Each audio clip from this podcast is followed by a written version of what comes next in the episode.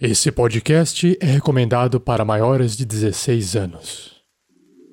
Tarrasque na Bota apresenta O Triste Adeus uma aventura para o sistema ABRPG Playtest. Jogadores vão preparar fichas de terceiros pra jogar. Saindo da mesa pra imaginação. Agora é só ouvir Tarrasque na Bota. Para uma melhor experiência de áudio, use fones de ouvido.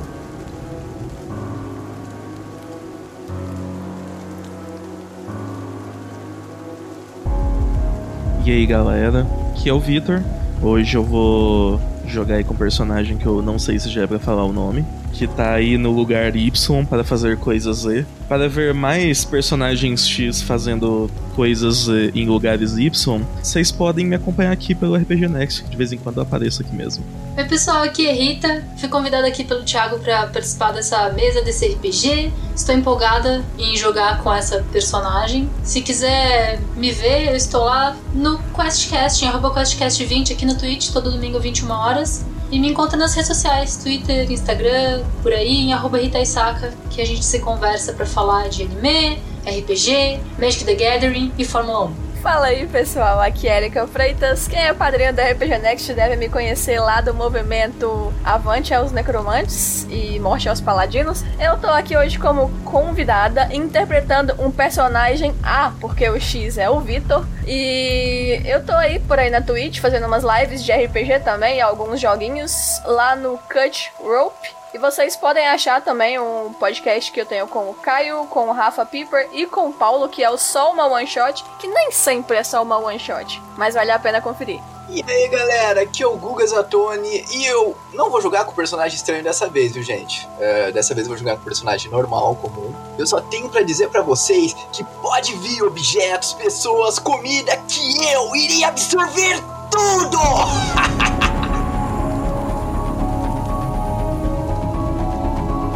E aí pessoal, aqui é o Hater do Mundo, também conhecido como Thiago Araújo, mas mais Hater do Mundo, porque Hater é um nome fácil e Thiago é um nome chato. Uh, eu agora estarei fazendo uma coisa que eu sempre quis fazer desde que eu comecei a jogar RPG. Mentira, isso é só uma mentira que eu invento para fazer as pessoas terem pena de mim. Que é mestrar o meu sistema e meu cenário próprio, chamado ABI RPG. Ou só ABI porque o RPG é implícito. Falando primeiro do sistema de ABI RPG, é, a primeira coisa que eu tenho que falar, o sistema é baseado no sistema mais 2d6 do Tio Nitro, que é um sistema feito para você criar sistema. É basicamente o, o Tio Nitro fez um, uma base de sistema e falou: cria em cima.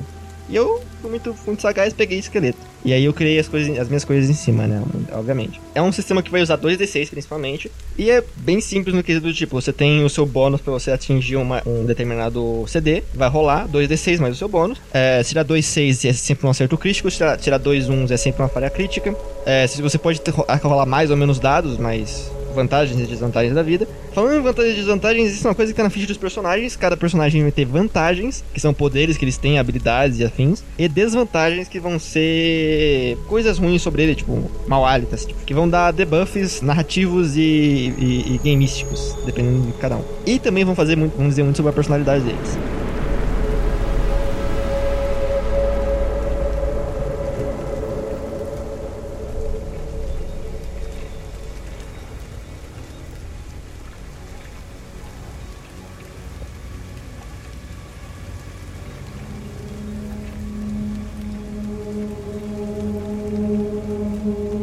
De Abei há muito tempo atrás, tipo, uma era, o mundo ele era, ele era muito mais globalizado. As pessoas conseguiam ir de um lado, lado pro outro e tal, e tinha uma coisa específica do cenário que não vale a pena contar agora para vocês. Os aventureiros, né, as pessoas que se aventuravam e descobriam o mundo e desdavavam e ficavam mais poderosos e tal, acabavam se tornando deuses. E para eles se tornarem deuses, precisavam enfrentar outros semideuses e assim por diante, né? O problema é, tava tendo deus demais. E tava rolando muita guerra e muita treta. Tipo assim, o pessoal de todos os. O, o, todo o cenário tá fazendo um farm absoluto, sabe? Então os deuses que já existiam falaram: chega dessa porra, Terra firme é o nome do continente principal, que é um continente. Assim, o mundo de Abeia é tipo umas 10 vezes maior que a Terra, tá? Então tem isso em mente. Separaram esse continente em várias régias. Régias são regiões do tamanho de países, ou às vezes de um continente, ou a cidade, dependendo de qual, qual lugar. Que cada régia é basicamente o lugar onde tem, onde tem um semideus, que é um cara que quase atingiu a divindade. E essas régias foram separadas por uma era inteira. Por causa disso, as régias evoluíram de forma diferente, com, com culturas diferentes. As centelhas, que, se- que é um nome muito melhor que raças, que tem nesse, nesse cenário, elas se dividiram pelo mundo antes de de eles se separado. Então, em cada régia, elas são vistas e elas têm habilidades e alguma coisa diferente uma das outras, né? Então, você nunca vai ter um humano que é igual em todos os lugares. A régia que a gente vai jogar hoje se chama O Grande Labirinto de Nayar, a Rosa Lacustre. Há muito tempo atrás, Nayar era uma senhora da, da vida, uma natureza, da, da, uma senhora da natureza. Ela amava muitas plantas e era uma pessoa muito boa. Ela era uma semideusa muito boa. O problema é que, enquanto que ela se, tornou uma semideusa, né, com o poder de semideusa, ela caiu em loucura. E em loucura, enquanto a régia dela era separada do resto do mundo, ela meio que se tornou um grande labirinto. Se tornou um, um, própria régia, se tornou um com a própria régia. Então a gente tem esse gigantesco labirinto, feito de, de, de uma, de uma cerca viva, assim, gigantesca, que é o corpo da própria semideusa. Esse labirinto, por causa da influência dessa semideusa, ele sequestra pessoas de outros lugares, outras régias, ele sequestra pessoas de outras dimensões também. Por isso muitas pessoas são puxadas pra esse gigante labirinto e se perdem por lá. Esse gigante labirinto ele se move de acordo com a vontade da semideusa. Algumas pessoas nesse nosso grupo entraram nesse labirinto por vontade própria. Algumas podem ter sido sequestradas de seus lugares naturais. Algumas podem ter nascido nele. Porque sim, nós temos vilarejos dentro desse labirinto. Mas a gente não vai começar falando dos nossos personagens principais. Vamos começar uma narração agora.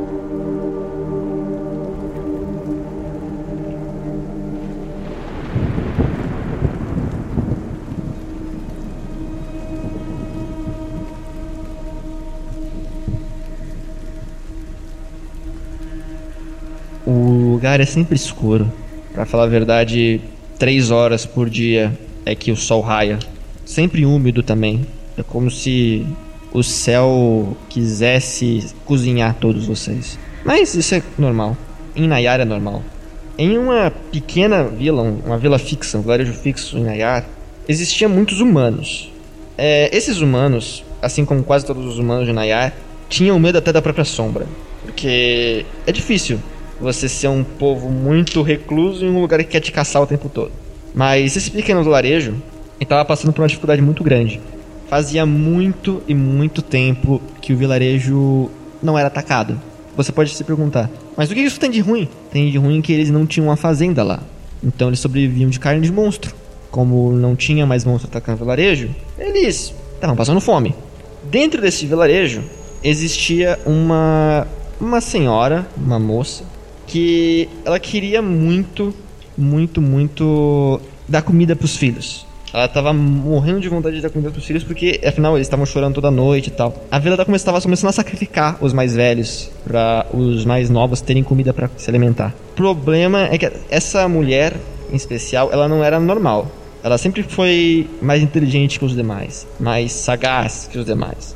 Então, ela decidiu, assim como os famosos aventureiros, se aventurar pelo labirinto e conseguir comida para sustentar a própria vila e os próprios filhos. Os humanos desse cenário, eles têm pinturas no rosto como se fossem tatuagens assim. Imaginem uma coisa mais tribalesca, mais indígena. Como o Nayar é muito frio, eles vestem roupas de couro, né, em couro escuro.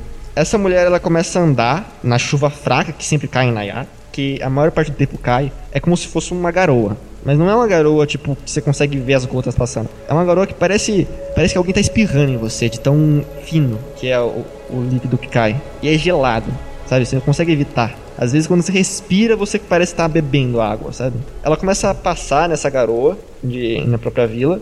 E ela começa a ir em direção aos portões da, da própria vila. O problema é que o povo começa a olhar ele estranho. Os aventureiros em Nayar, eles não são bem vistos. Eles são vistos como suicidas, malucos, saqueadores, assim como em muitos outros lugares do mundo. Aventureiro não é um povo comum, mas aquela mulher era incomum. Ela começa a sair do vilarejo dela com a promessa de que voltará com comida. Ela não sabe nem se conseguirá o caminho voltar caminho para casa, mas ela tenta, ela tentará de todas as formas. Ela leva consigo a única arma que tinha no vilarejo que ela sabia usar, uma adaga. Ela parte enquanto as pessoas do vilarejo olham ela pela janela.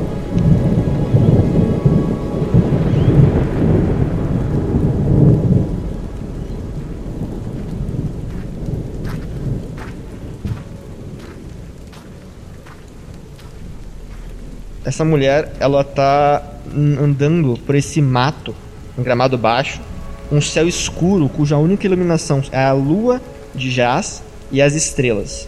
Mas são algumas estrelas específicas que é o único método de vocês conseguir se localizar nesse labirinto. Só fica de dia por 3 horas no dia. Então fica de noite a maior parte do tempo. Sempre está chovendo, às vezes a chuva fica mais grossa, mas sempre está chovendo. E as paredes desse labirinto, elas são distantes de uma da outra, de uma como se fosse uma rodovia, sabe? Enorme distância. E as paredes são altas, tão altas que você às vezes, tipo, quase quebrar o pescoço para ver o, o, o topo da, dessas paredes, e elas são feitas de cerca viva. Quando você olha pelo canto do olho, às vezes você consegue enxergar como se fosse como se as folhas serrilhadas dessa, dessa cerca viva formassem braços, olhos, uma boca sorrindo, ou talvez desaparecessem. Essa mulher, ela anda andando por esse labirinto e ela parece ferida, ela parece cansada. Mesmo assim, o labirinto não dá trégua. Uma parede se, se abre nas costas dela e um lobo avança em cima dela e tenta arrancar a cabeça dela. Ela vira, saqueia o lado, a têmpora do lobo, como se já tivesse acostumada com esse tipo de coisa, e sorri, porque ela vai ter comida pro resto do dia.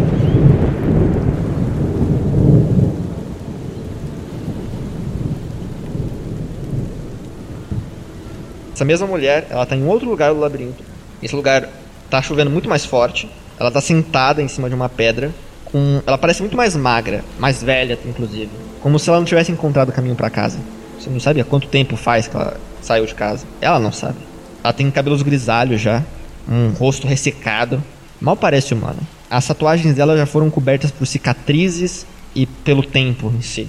Os olhos dela, quando a sombra da noite deixa deixa serem mostrados, não tem mais tanta lucidez e tanta decisão quanto ela tinha antes. Eles parecem vagar de um lado para o outro, como se buscassem uma presa, como se buscassem algo para comer. E o estômago dela ruge como um lobo em busca de comida. Lobos que ela, tanto, que ela tanto comeu durante o tempo que ela passava em Nayar. Ela já esqueceu do nome do próprio filho. Ela já esqueceu do nome da própria vila. Ela já esqueceu do próprio nome. Ela tentou e tentou de todas as formas caminhar para esse labirinto e tentar arranjar uma saída, tentar voltar para casa, tentar pelo menos se lembrar de quem é. Mas tudo que ela conseguiu foi fome, machucados e uma adaga nova, porque a antiga quebrou.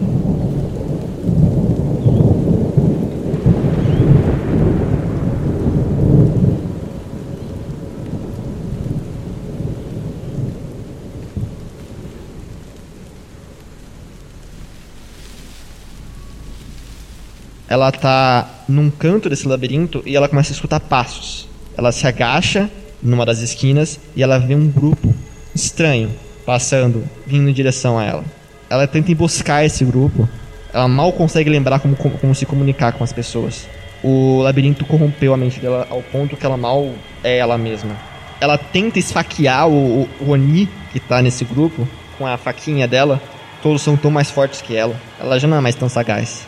Ela luta, luta e luta até não poder mais lutar. Ela se cansa, desiste e deixa que o arpão de um deles penetre o coração dela enquanto ela olha para o céu e pensa: talvez eu simplesmente não devesse ter saído de casa. Uma produção RPG Next.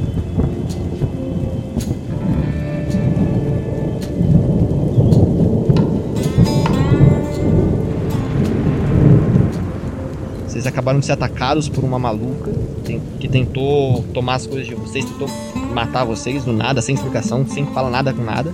E vocês lutaram e tiveram que ser forçados a matar essa, essa pessoa. Eu fiz essa narração inicial para dar um contexto de como é que é caminhar e viver nesse labirinto gigante que é Nayar. Como é que ele corrompe as pessoas. Como é que você não consegue ver o tempo passar. Esse grupo de aventureiros ele conta com várias pessoas, mas que se encontraram no meio do caminho. Não tiveram tanto azar quanto aquela mulher que ficou sozinha por tanto tempo. Eles encontraram pessoas que não estavam lúcidas no meio do caminho, que se disporam a ajudá-los uns aos outros. Porque sobreviver sozinho por aqui é um trabalho impensável para muitos. Vocês estão nesse labirinto há exa... Vocês não estão há muito tempo, tá? Vocês estão há exatos 30 dias. A comida já acabou. E agora vocês estão nessa situação. É, como é que tá os personagens de vocês? Começando pelo personagem da Erika. Bom, pessoal, agora que a gente pode revelar a, o nome e as qualidades dos nossos personagens, né, as características, eu sou a Kai Kari. Eu tenho, assim, muitos metros de altura. Sou bem grande. eu pareço um prédio ambulante. Sou bem forte. Eu uso algumas alguns desenhos feitos feito com sangue dos meus inimigos no meu rosto, sangue seco, para marcar a ferocidade da minha centelha. Eu sou um oni. Em, em, em grande maioria, eu não tenho muita pena ou muita empatia com meus inimigos. Se alguém cruzar o meu caminho e vier me ferir, com certeza vai morrer. Porque são 3 metros de puro ódio e a minha centelha ela não é muito amigável com as outras, então já é um grande avanço eu estar aqui nesse grupo peculiar, eu diria, não estranho. O povo Ani, ele é um povo difícil. Primeiro, para começar, que eles não nasceram em Abei. Eles são um povo extraterrestre, por assim dizer. Vieram de outro mundo. Mas eles se fixaram por Abei e se espalharam há muito tempo. O problema é que em Nayar, eles deixaram muito das características originais deles. Eles regrediram no tempo, em velocidade e loucura. Porque o labirinto faz isso com as pessoas. Por isso que hoje em dia eles são conhecidos como demônios vermelhos. Atacam as pessoas indiscriminadamente, saqueiam. São mais bárbaros do que qualquer outra coisa. Eles tinham uma cultura muito mais rica antes, que foi deturpada com o tempo. Mas ao lado desse Oni gigante vermelho, com essa cicatriz enorme pelo corpo, a gente vê também um homem é, com uma roupa de couro preto. E descreve o teu personagem, Vitor.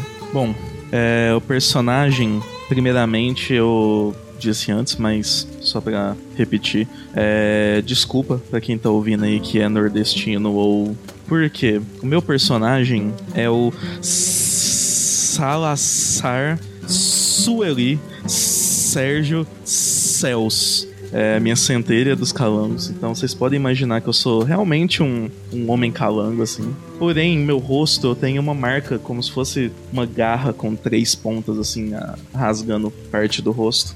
Uh, e a minha roupa é uma roupa de cangaceiro. E eu carrego comigo um mosquetão. Na ponta do meu mosquetão Uh, no lugar de ver uma baioneta comum, é uma baioneta como se fosse também três facas, como se fossem as garras do Wolverine. E eu digo que esses hereges vão ter que aceitar à força a palavra do meu senhor, o besta fera.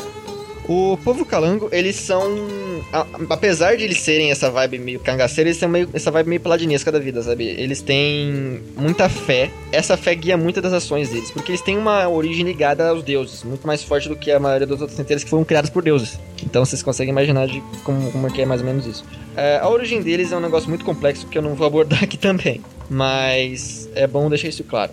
E ao lado dele tem uma Yarai chamada Kepler. Rita, narra teu personagem. Então, a Kepler é uma baixinha, ela tem 1,60m. Baixinha média, né? De altura mediana.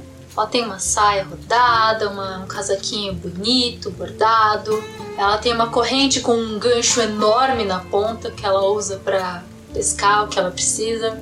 Ela tem a pele num sutilmente azulado, assim, com os olhos aleitoados. Ela enxerga muito bem mas um humano não identificaria isso, ficaria meio perturbado. E ela tem o nariz meio para baixo, manchinhas no rosto e uma boinazinha. E ela tem um sorriso muito simpático, mas o sorriso não chega nos olhos.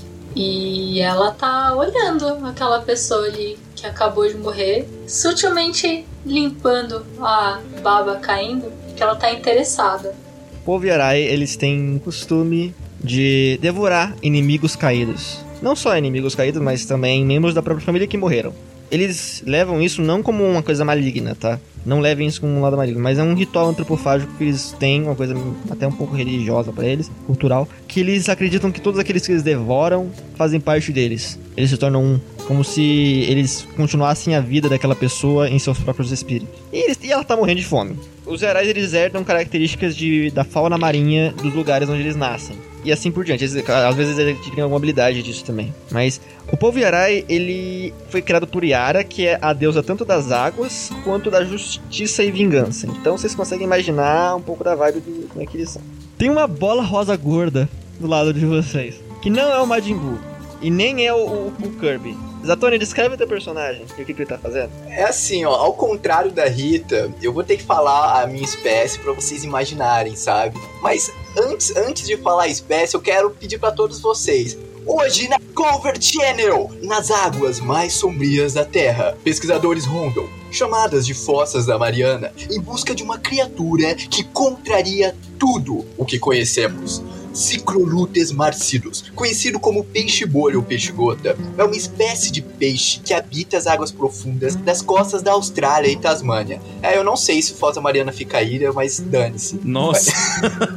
não, não, não importa. A questão é que o blobfish, ele fica com a aparência bolha porque ele sobe de profundidade tão rápido que ele explode. Eles normalmente não parecem aquilo o peixe bolha ele tem a capacidade de suportar a pressão alta dessas profundezas porque o seu corpo é realmente uma massa gelatinosa que tem uma densidade pouco menor que a água. Isso dá a capacidade de flutuar sem usar muita energia. Esta relativa falta de músculos não é uma desvantagem, pois ingere matéria comestível que flutua na sua frente.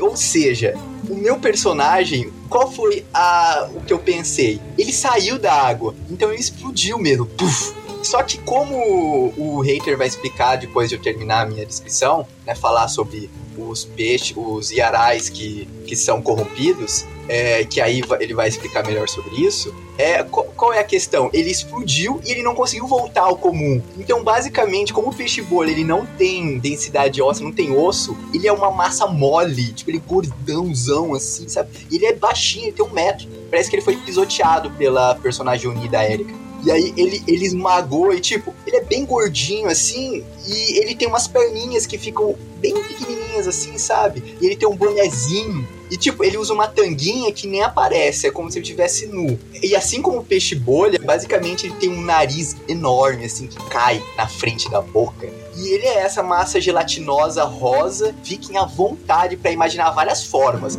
Às vezes ele vai esticar, às vezes ele vai ficar mais gordo, às vezes ele vai cair no chão e vai aparecer uma geleia. Ah, você vai fazer uma pegada tipo esqueleto hidrostático, tipo de um polvo, assim? Isso.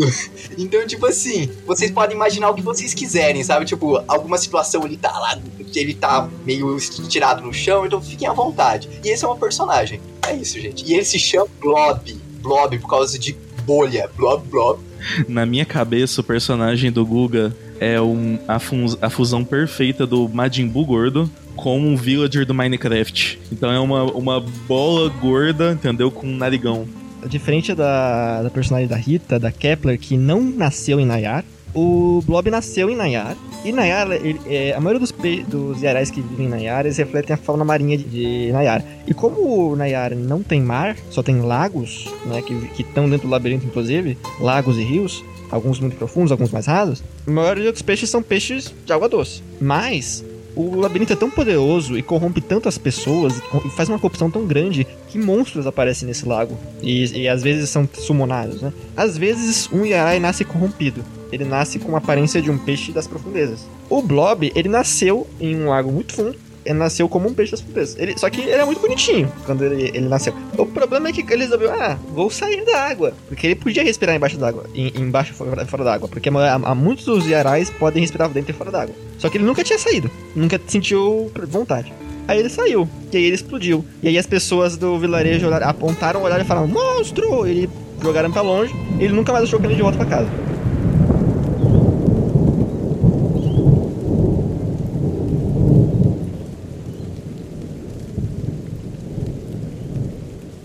Gente, vocês estão de frente para esse cadáver, assim.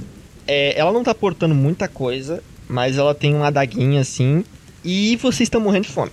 Ela tem um, um, um também um, um, bolsinho, assim. Ah, parte importante é você consumir o coração da pessoa que acabou de cair. É, é essencial fazer isso agora que ainda tá fresco. Não vou querer a adaga, porque a adaga dela vai parecer um palito de dente pra mim, né? Então eu vou deixar os menores decidirem primeiro o que eles querem fazer, porque como eu sou a maior, eu sou a que mais come, eu sou a que gasta mais energia, então eu vou esperar todo mundo eles decidir. Vou ficar no meu canto ali impaciente. Batendo o pé no chão, só que quando ela bate o pé no chão é como se estivesse acontecendo um terremoto, porque ela tem 3 metros, então eu tô ali impaciente. É. Salazar, Hum. você é uma pessoa muito cautelosa, certo? Uhum. E como você passou um mês em um lugar em que você pode ser atacado a qualquer momento, literalmente, é, eu vou pedir pra você acionar a tua desvantagem de cauteloso, tá? Tu vai começar o jogo com menos 3 pontos de vida e menos 3 pontos de, de alma, tá? Tá. Sacanagem isso daí. Ou você quer rolar isso? Pô, não, então vamos rolar, ué. Você quer rolar isso? É. É, então, você literalmente, assim, você tá com tanta apreensividade que você não consegue descansar quando você vai dormir. Então você dorme menos. Por isso você recupera menos pontos de vida e menos pontos de alma. Então você vai começar o jogo com um pouquinho a menos. Se você quiser rolar, você pode rolar, mas eu tô te dando média do dado. Não, sem problema. Tá ótimo. Vai rolar ou vai ficar com, com a média? Vamos ficar com a média. Mas como é que você tá? Tipo assim, lembra que você tá com essa insônia braba, esse negócio. Como é que tá o teu personagem nesse sentido? Tá, foi um mês andando sem confiar em ninguém. Eu não faço a menor ideia de como eu tô. Nós somos o grupo que a tua mãe falou pra ti não andar. Não, mas é, é que eu sou a pessoa que a minha mãe mandou pra eu não andar, entendeu? Que eu sou um aventureiro, então. Cara, eu tô com o meu olho arregaladaço, sabe? Tipo, forçando pra conseguir ficar. eh, eh, E por ser meio calango, de vez em quando um olho até vira pro outro, assim, sabe? Tipo, meio que errado, assim. E ele tá tremendo mais do que o normal, por causa do- que eu tô forçando tanto pra me ficar acordado que eu fico, sabe? Ah, vocês vão montar um acampamento? Como que é esse ambiente que a gente tá? É que assim, vocês sabem que no, lab- no labirinto de Nayar quase todas as paisagens são iguais, então não tem muita diferença no lugar onde você vai acampar ou não. Mas é a escolha de vocês. Como que tá o panorama desse lugar que a gente tá? Só dá uma explanação visual pra gente. Imaginem é, o tamanho de uma rodovia, caso vocês nunca tenham visto uma rodovia na vida. É bem largo, bem largo, é um corredor largo pra caramba. Eu acho que todo mundo aqui já viu uma rodovia. É um lugar alto, é largo pra caramba. O, o chão é aquele mato, sabe? Aquele, aquela grama verde. Que vocês não sabem como é que não tomou o lugar inteiro, porque ninguém cuida dessa porra. Mas é uma graminha verde escura. E as paredes são altas e são feitas de cerca viva. Com galhos e, e cipós que parecem afiados até, sabe? Com espinhos e folhas, e folhas picotadas. Ô, ô Thiago, eu só ia perguntar, que tipo de rodovia você tá andando, cara? Eu falo em largura, falo em largura, falo em largura. É, dúvida a nível de jogador. O quanto essas paredes do labirinto são altas para mim? Pra eu ter uma noção. Que eu tenho fucking 3 metros de altura. Assim, é do tamanho de um prédio. Tá, mas defina um tamanho de um prédio. O prédio pode ter 3, 4, 20, 30 andares. Cara, vamos lá, um prédio de 18 andares. Tá, se são 2,80 por andar. É bem alto.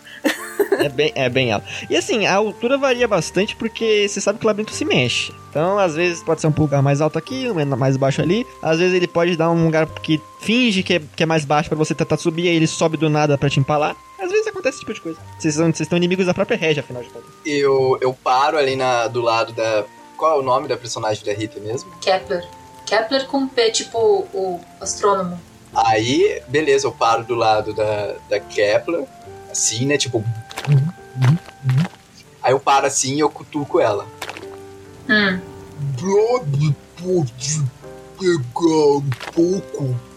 Pode, claro, fica à vontade. Tem as pernas aí pra você. Eu tô só aqui absorvendo a essência. É, eu queria usar o meu negócio, meu legado eterno. Não é legado eterno? É sim, olha só. Mas é em combate. Eu preciso gastar S pra fazer isso em descanso. Não precisa ser em combate. O S, como, como vocês não têm combate, vocês têm o S, os S que vocês quiserem. Nisso que ela faz, que ela fala isso, ele. Obrigado. Aí ele, ele amarra, tipo, um lençozinho assim de janta, sabe? Aqueles babador. E aí ele, ele abre os braços e se joga. Puf! E aí ele cai em cima do corpo. E aí ele começa a absorver. Vocês veem aquele corpo começando a, aos poucos a entrar no, no corpo do, do Blob. E o Blob começando a, a englobar aquele corpo e começar a dissolver dentro dele.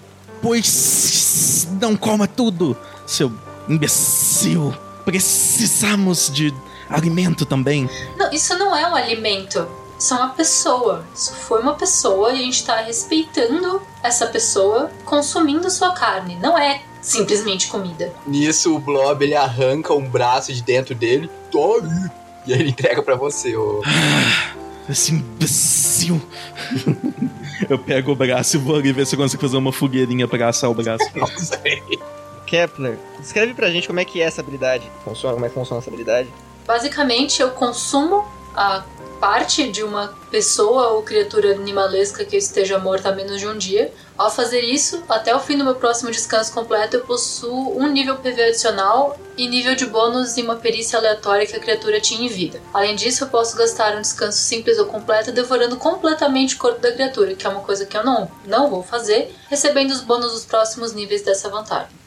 Eu deixo você escolher a perícia que ela tinha em vida. Então você pode escolher. Se, se você quiser gastar os dois, dois PA pra você poder usar essa habilidade, você vai, dar- vai ter mais dois de bônus até o final da- do dia nessa perícia, tá? Eu vou pôr em survival, sobrevivência. Acho que, acho que ela, ela precisou bastante pra sobreviver nesse lugar sozinha, né? É, eu acho que faz sentido. Beleza. E você se sente um pouco diferente, assim. Você sente saudade. Você não sabe de quê. Vocês dois, inclusive. Blob sentem saudade de alguma coisa.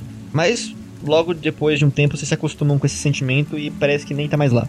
Mas vocês sabem que é parte do, do que aquela mulher tinha que foi absorvido com, com esse ritual que vocês fizeram. Eu vou oferecer o outro braço pra, pra Kai, porque ela tá parada lá, quieta. Então, Você, não, você não quer comer também? Salazar e, e, e, e, e Kari. Não é tão normal vocês comerem pessoas, tá? Não é muito da cultura de vocês. Vocês estão morrendo de fome, sim. Só que, sei lá, não sei até que ponto vocês chegariam nisso. Quando a, a Kepler oferece pra mim o braço, daí eu vou colocar a mão na barriga. Vocês vão ouvir um ronco parecendo um, um motoclube chegando. chegando na, perto da gente, porque eu tô com muita fome. Daí ela vai só fazer. "Ah, É o que temos, não? Droga, ei! Sa... A outra opção seria comer grama, mas. Hum, Eu olho pra você, levanto o braço assim, dou um. Você acha que grama mantém isso aqui? Eu não vou pedir uma perícia, tá? Eu não eu não vou pedir uma perícia pra você, porque tem muita perícia no sistema. E eu não sei qual, você, qual vocês têm, qual vocês não têm. Vocês não precisam saber as perícias que vocês não têm. Eu vou falar, falar um, um, um vocês falarem um teste de um atributo, menos dois. Aí, se vocês tiverem uma perícia pra, pra usar esse negócio, vocês falam, ah, mestre, eu tenho essa perícia aqui, eu quero usar ela. Aí vocês podem usar o bônus dessa perícia, certo? Por exemplo, nesse momento, Vitor, é, Salazar, vocês vai perceber um negócio. Rola um teste de sabedoria menos dois. Tá, mas essa coisa que eu quero perceber tem a ver com, com o braço. A não ser que você tenha alguma perícia, tipo percepção, por exemplo. Ou uma perícia que você queira usar pra isso. Tá, então acho que eu não vou ter nada não. eu posso usar sobrevivência, já que eu tenho bônus. Pode. É, eu rolo 2d6 mais 6, é isso? 2d6. Assim, você vai rolar 2d6 mais o seu bônus. Sabedoria 4, então 2d6 mais 2, né? Porque eu tô com menos 2. Eu tirei 13. Ah, 13 passa. 12. 12 passa também. Os dois, dois passaram. Vocês dois, de formas diferentes. Primeiro, o Vitor ele tava mais entretido em querer cozinhar o braço que tá. Ele já viu que tá com foda-se pra, né? é, as pessoas morrem. E, e a Rita, ela tava mais atenta. Talvez aquele tique nervoso que aquela mulher tinha em vida de olhar pros lados procurando uma presa tivesse acurado os sentidos dela. E por esse instinto de sobrevivência, ela consegue enxergar, assim como o Salazar, uma luz numa esquina distante. A luz tá se aproximando. Uma luz saindo numa esquina distante. Ah, tá se afastando? É como se vocês vissem uma fonte de luz, sabe, numa esquina distante. Ah, eu vou apontar. É. O que, que é aquilo ali? Pois veja, seus hereges. Aquilo ali é um pedaço de luz. Não é muito comum a gente ver esse tipo de iluminação aqui, né? Ah, claro que não, mas que, mas, mas que tipo de pergunta é essa? Foi pro mestre. Não, não, não é comum. Qual será o gosto de luz? Light. Light. É. É meio sem gosto. Merda, velho. Justamente porque não é comum que eu perguntei o que, que era, mas tudo bem. A gente pode ir lá investigar ou não. O que vocês escolhem? Eu acho que seria bom investigar, porque eu queria. Eu, eu tô aqui no labirinto investigando coisas. Mestre, há quanto tempo a gente tá junto? 30 dias, né? A gente não se conhecia antes disso. Sim, 30 dias, 30 dias. A gente se conheceu ah, há 30 dias atrás, ninguém sabe praticamente nada da vida um do outro, né? É só o que a gente falou ali nesses últimos. nesse último mês. Pra, pra mim tanto faz, não sou muito inteligente também, não vou decorar nada. Mas eu. eu ter muita fome primeiro. Comer, depois vamos. Pois eu concordo com Kepler. Se tem luz, tem comida. É melhor que nós vamos até lá pra comer lá. Dá pra comer e andar ao mesmo tempo. Eu não gosto da crua. Quando vocês falam comida, o Blob ele já afina e ele fica muito ágil, cara. Ele sai correndo na frente. Tá, é. O, o, mês em Abei, ele, é, ele tem 30 dias. São 5 semanas e 6 dias cada. No- vocês passaram o dia. O, o mês inteiro de Galgar. Vocês estão no, prime, no dia 1 de Enraizar. No dia da semana, inclusive, que é Azuri. Tem seis dias, cada, em cada semana, a primeira semana é. O primeiro dia da semana é Azuri. Então vocês estão em. em primeiro de Enraizar e é, e é Azuri. Pra efeitos de, de lore, os meses do ano são um ciclo de vida. São, respectivamente, renascer, descobrir, crescer, florescer, guerrear, amar, galgar, enraizar, envelhecer e partir. E aí cada ano é um ciclo, na verdade. Esse foi só um, um lore attack. E, Blob, quando você corre, né, você tá andando, e, e a, e a Kai tava prestes a dar uma mordida num braço, quando você vê a fonte de luz, é uma vila, um vilarejo. Então vocês veem o Blob lá, lá longe, assim, ele balançando as mãos. É, é, é uma vila, uma vila, Blob, Blob. Ah, é uma vila. Acho que você pode levar o braço pra cozinhar lá na vila, já que você gosta de comida cozida. Ah, po- pois pode ficar com esse braço. Acho que tu vais fazer mais proveito. Não, eu já comi a parte que me cabia. Joga no Blob. É tipo isso. Ouvindo a. a- Mas enfim. a Kai ouvindo a Kepler falar que não queria, daí ela vai fazer assim, vai dar de ombros, né? Vamos então. Daí eu vou andar até o. o Blob e vou pegar o braço e vou tacar pra ele, igual você taca um, um biscoito pra um cachorro, sabe? Blob. O Salazar fez a mesma coisa. Cara, agora é hora de eu usar a minha, a minha habilidade em flutuar, cara. Nadar no ar. Quando ela joga o- aquela, aquele, aquele braço, o Blob ele olha assim, aí faz os barulhos de gelo aí, em câmera lenta. Aí ele olha aquilo e vê uns coraçãozinhos nos olhos deles, assim, cara. E aí tudo fica rosa ao redor, assim. Aí ele pula, e na hora que ele pula, comida! Cara, a banha que tava por cima do corpo dele suga as pernas e fica só o pezinho. O pezinho começa a bater assim ele começa a flutuar no ar. E aí eu vou gastar então, porque tem que gastar nível PA. Aí quando ele vai pegar, ele abre a boca assim, o negócio cai na cabeça dele. E aí ele suga pela cabeça. Lembrando que quando ele tá flutuando no ar, é como se estivesse dentro d'água, então. É, uma- é, e aí quando ele cai, ele. Hum, delicinha, delicinha. É, eu vou fazer um comentário que eu olhei como é que o labirinto reagiu à skill de nadar no ar. E acho que o labirinto não reagiu justamente porque percebeu que o Blob não pretendia pular o muro do labirinto. Você tava prestando atenção no labirinto enquanto, enquanto ele, ele tava fazendo essa cena? Rola um teste de identificar alguma coisa. Pode ser sua sobrevivência, se você quiser, ou pode ser outro- outra perícia que você tem interesse. Mas, é, Rita, só pra saber, peixes bolha voam? Depende de como você define voar. Gente, entendam que, tipo, as minhas referências de criar personagens é o Oda, cara, de One Piece. Então eu viajo no personagem. Eu pego, eu pego o conceito e viajo. Uma coisa legal é que quando o Blob ele tá voando, é como se estivesse dentro da água, então ele estica um pouco, né? Vamos ver como é que eu me saio nessa rolagem. Eu tirei 3 mais 3 mais 6, eu tirei 12. É um número legal, não tinha uma dificuldade muito grande. Tu escutou uma risadinha. Eu olho. É como se fosse um, um de fundo, assim, bem, bem de fundo. Você rolou o quê? É sobrevivência? Sim. Essa paranoia ainda que você tinha, esses instintos de sobrevivência, você consegue escutar um som que se mistura o som da chuva e o som do. e o som do vento. Eu vou jogar a faca da moça na direção disso. Mas então, é um riso. Ele, ele, ele ri aqui, ele começa rindo aqui e termina rindo lá no fundo, sabe? Como se ele corresse. E você joga a faca. Quando a sua faca entra na parede, você vê que ela se finca numa uma das folhas. A folha se enrosca no cabo e começa a puxar a faca pra dentro da parede. Por isso que eu não usei a minha faca, né? Eu usei a adaga da moça. A faca foi absorvida pela parede. Eu acho que o Blob, ele é filho da parede. Eu acho que as paredes comerem coisas é o motivo do porquê a gente não achou comida até agora. O Blob ele olha pro lado e começa a sobear. É o labirinto mesmo. Mestre, eu tenho uma bússola. Pra onde ela aponta? Continua apontando pro norte. O labirinto ele não influencia no, no- na bússola. É por isso que você consegue se guiar bastante, tá? É um dos métodos de se movimentar aqui. E, é um, e eu deixei você ter esse item justamente porque você vem de fora. Não existe essa tecnologia dentro do labirinto. Então você conseguiu, sei lá, presente, alguma coisa assim. Pegou de algum cadáver, não sei. É um, é um item mágico importante, na verdade. É como se fosse um item mágico, basicamente, né? De importância.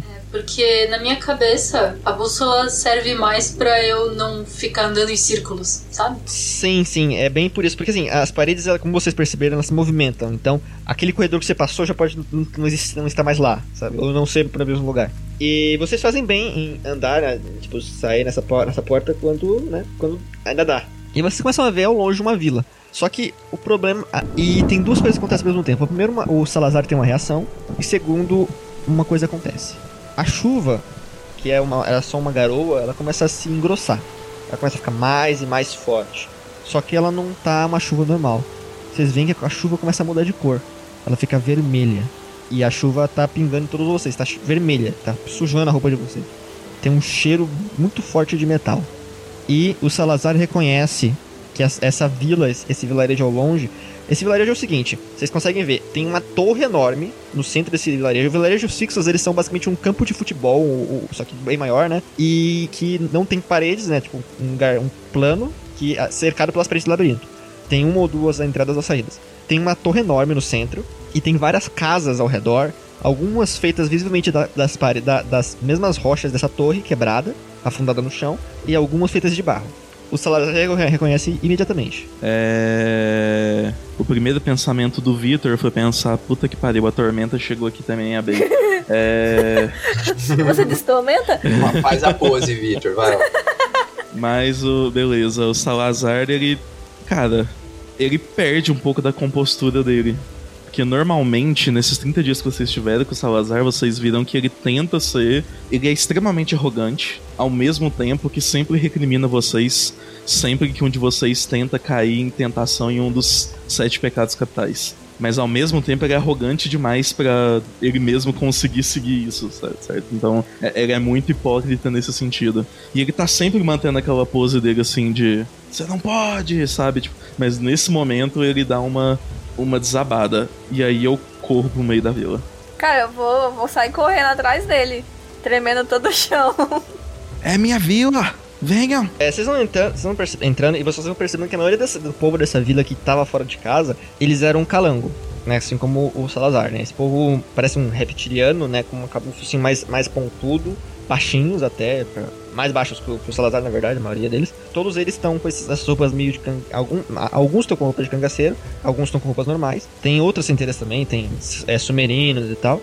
O- alguns são desses calangos, né? Eles estão com capas de chuva pretas, assim, diferente das dos, dos outros. Es- Esses estão tão tipo fazendo estão fazendo a, a, a- vistoria tipo ao redor da vila e eles param vocês. Só que aí quando eles iam eles iam parar vocês, né? Porque eles viram que vocês chegaram. Todo mundo todo mundo da vila quando viu vocês chegando se escondeu dentro de casa. Esse cara quando viu vocês chegando ele ele, ele, ele ia parar vocês, só que aí ele viu o Salazar e aí ele ele fechou a cara assim e, e deixou vocês passarem. Não, eu, eu paro nele. É- é- é- só pra saber, esse- essa chuva de sangue não é normal, né? Não. Não ok, aconteceu assim. beleza. Vai, vai que, né? Se vocês quiserem identificar essas chuvas, vocês podem rolar alguma coisa que vocês tenham aí. Isso. Eu sou burra, gente, então não contem comigo. No, no meu caso, as gotas caem e elas vão sendo sugadas.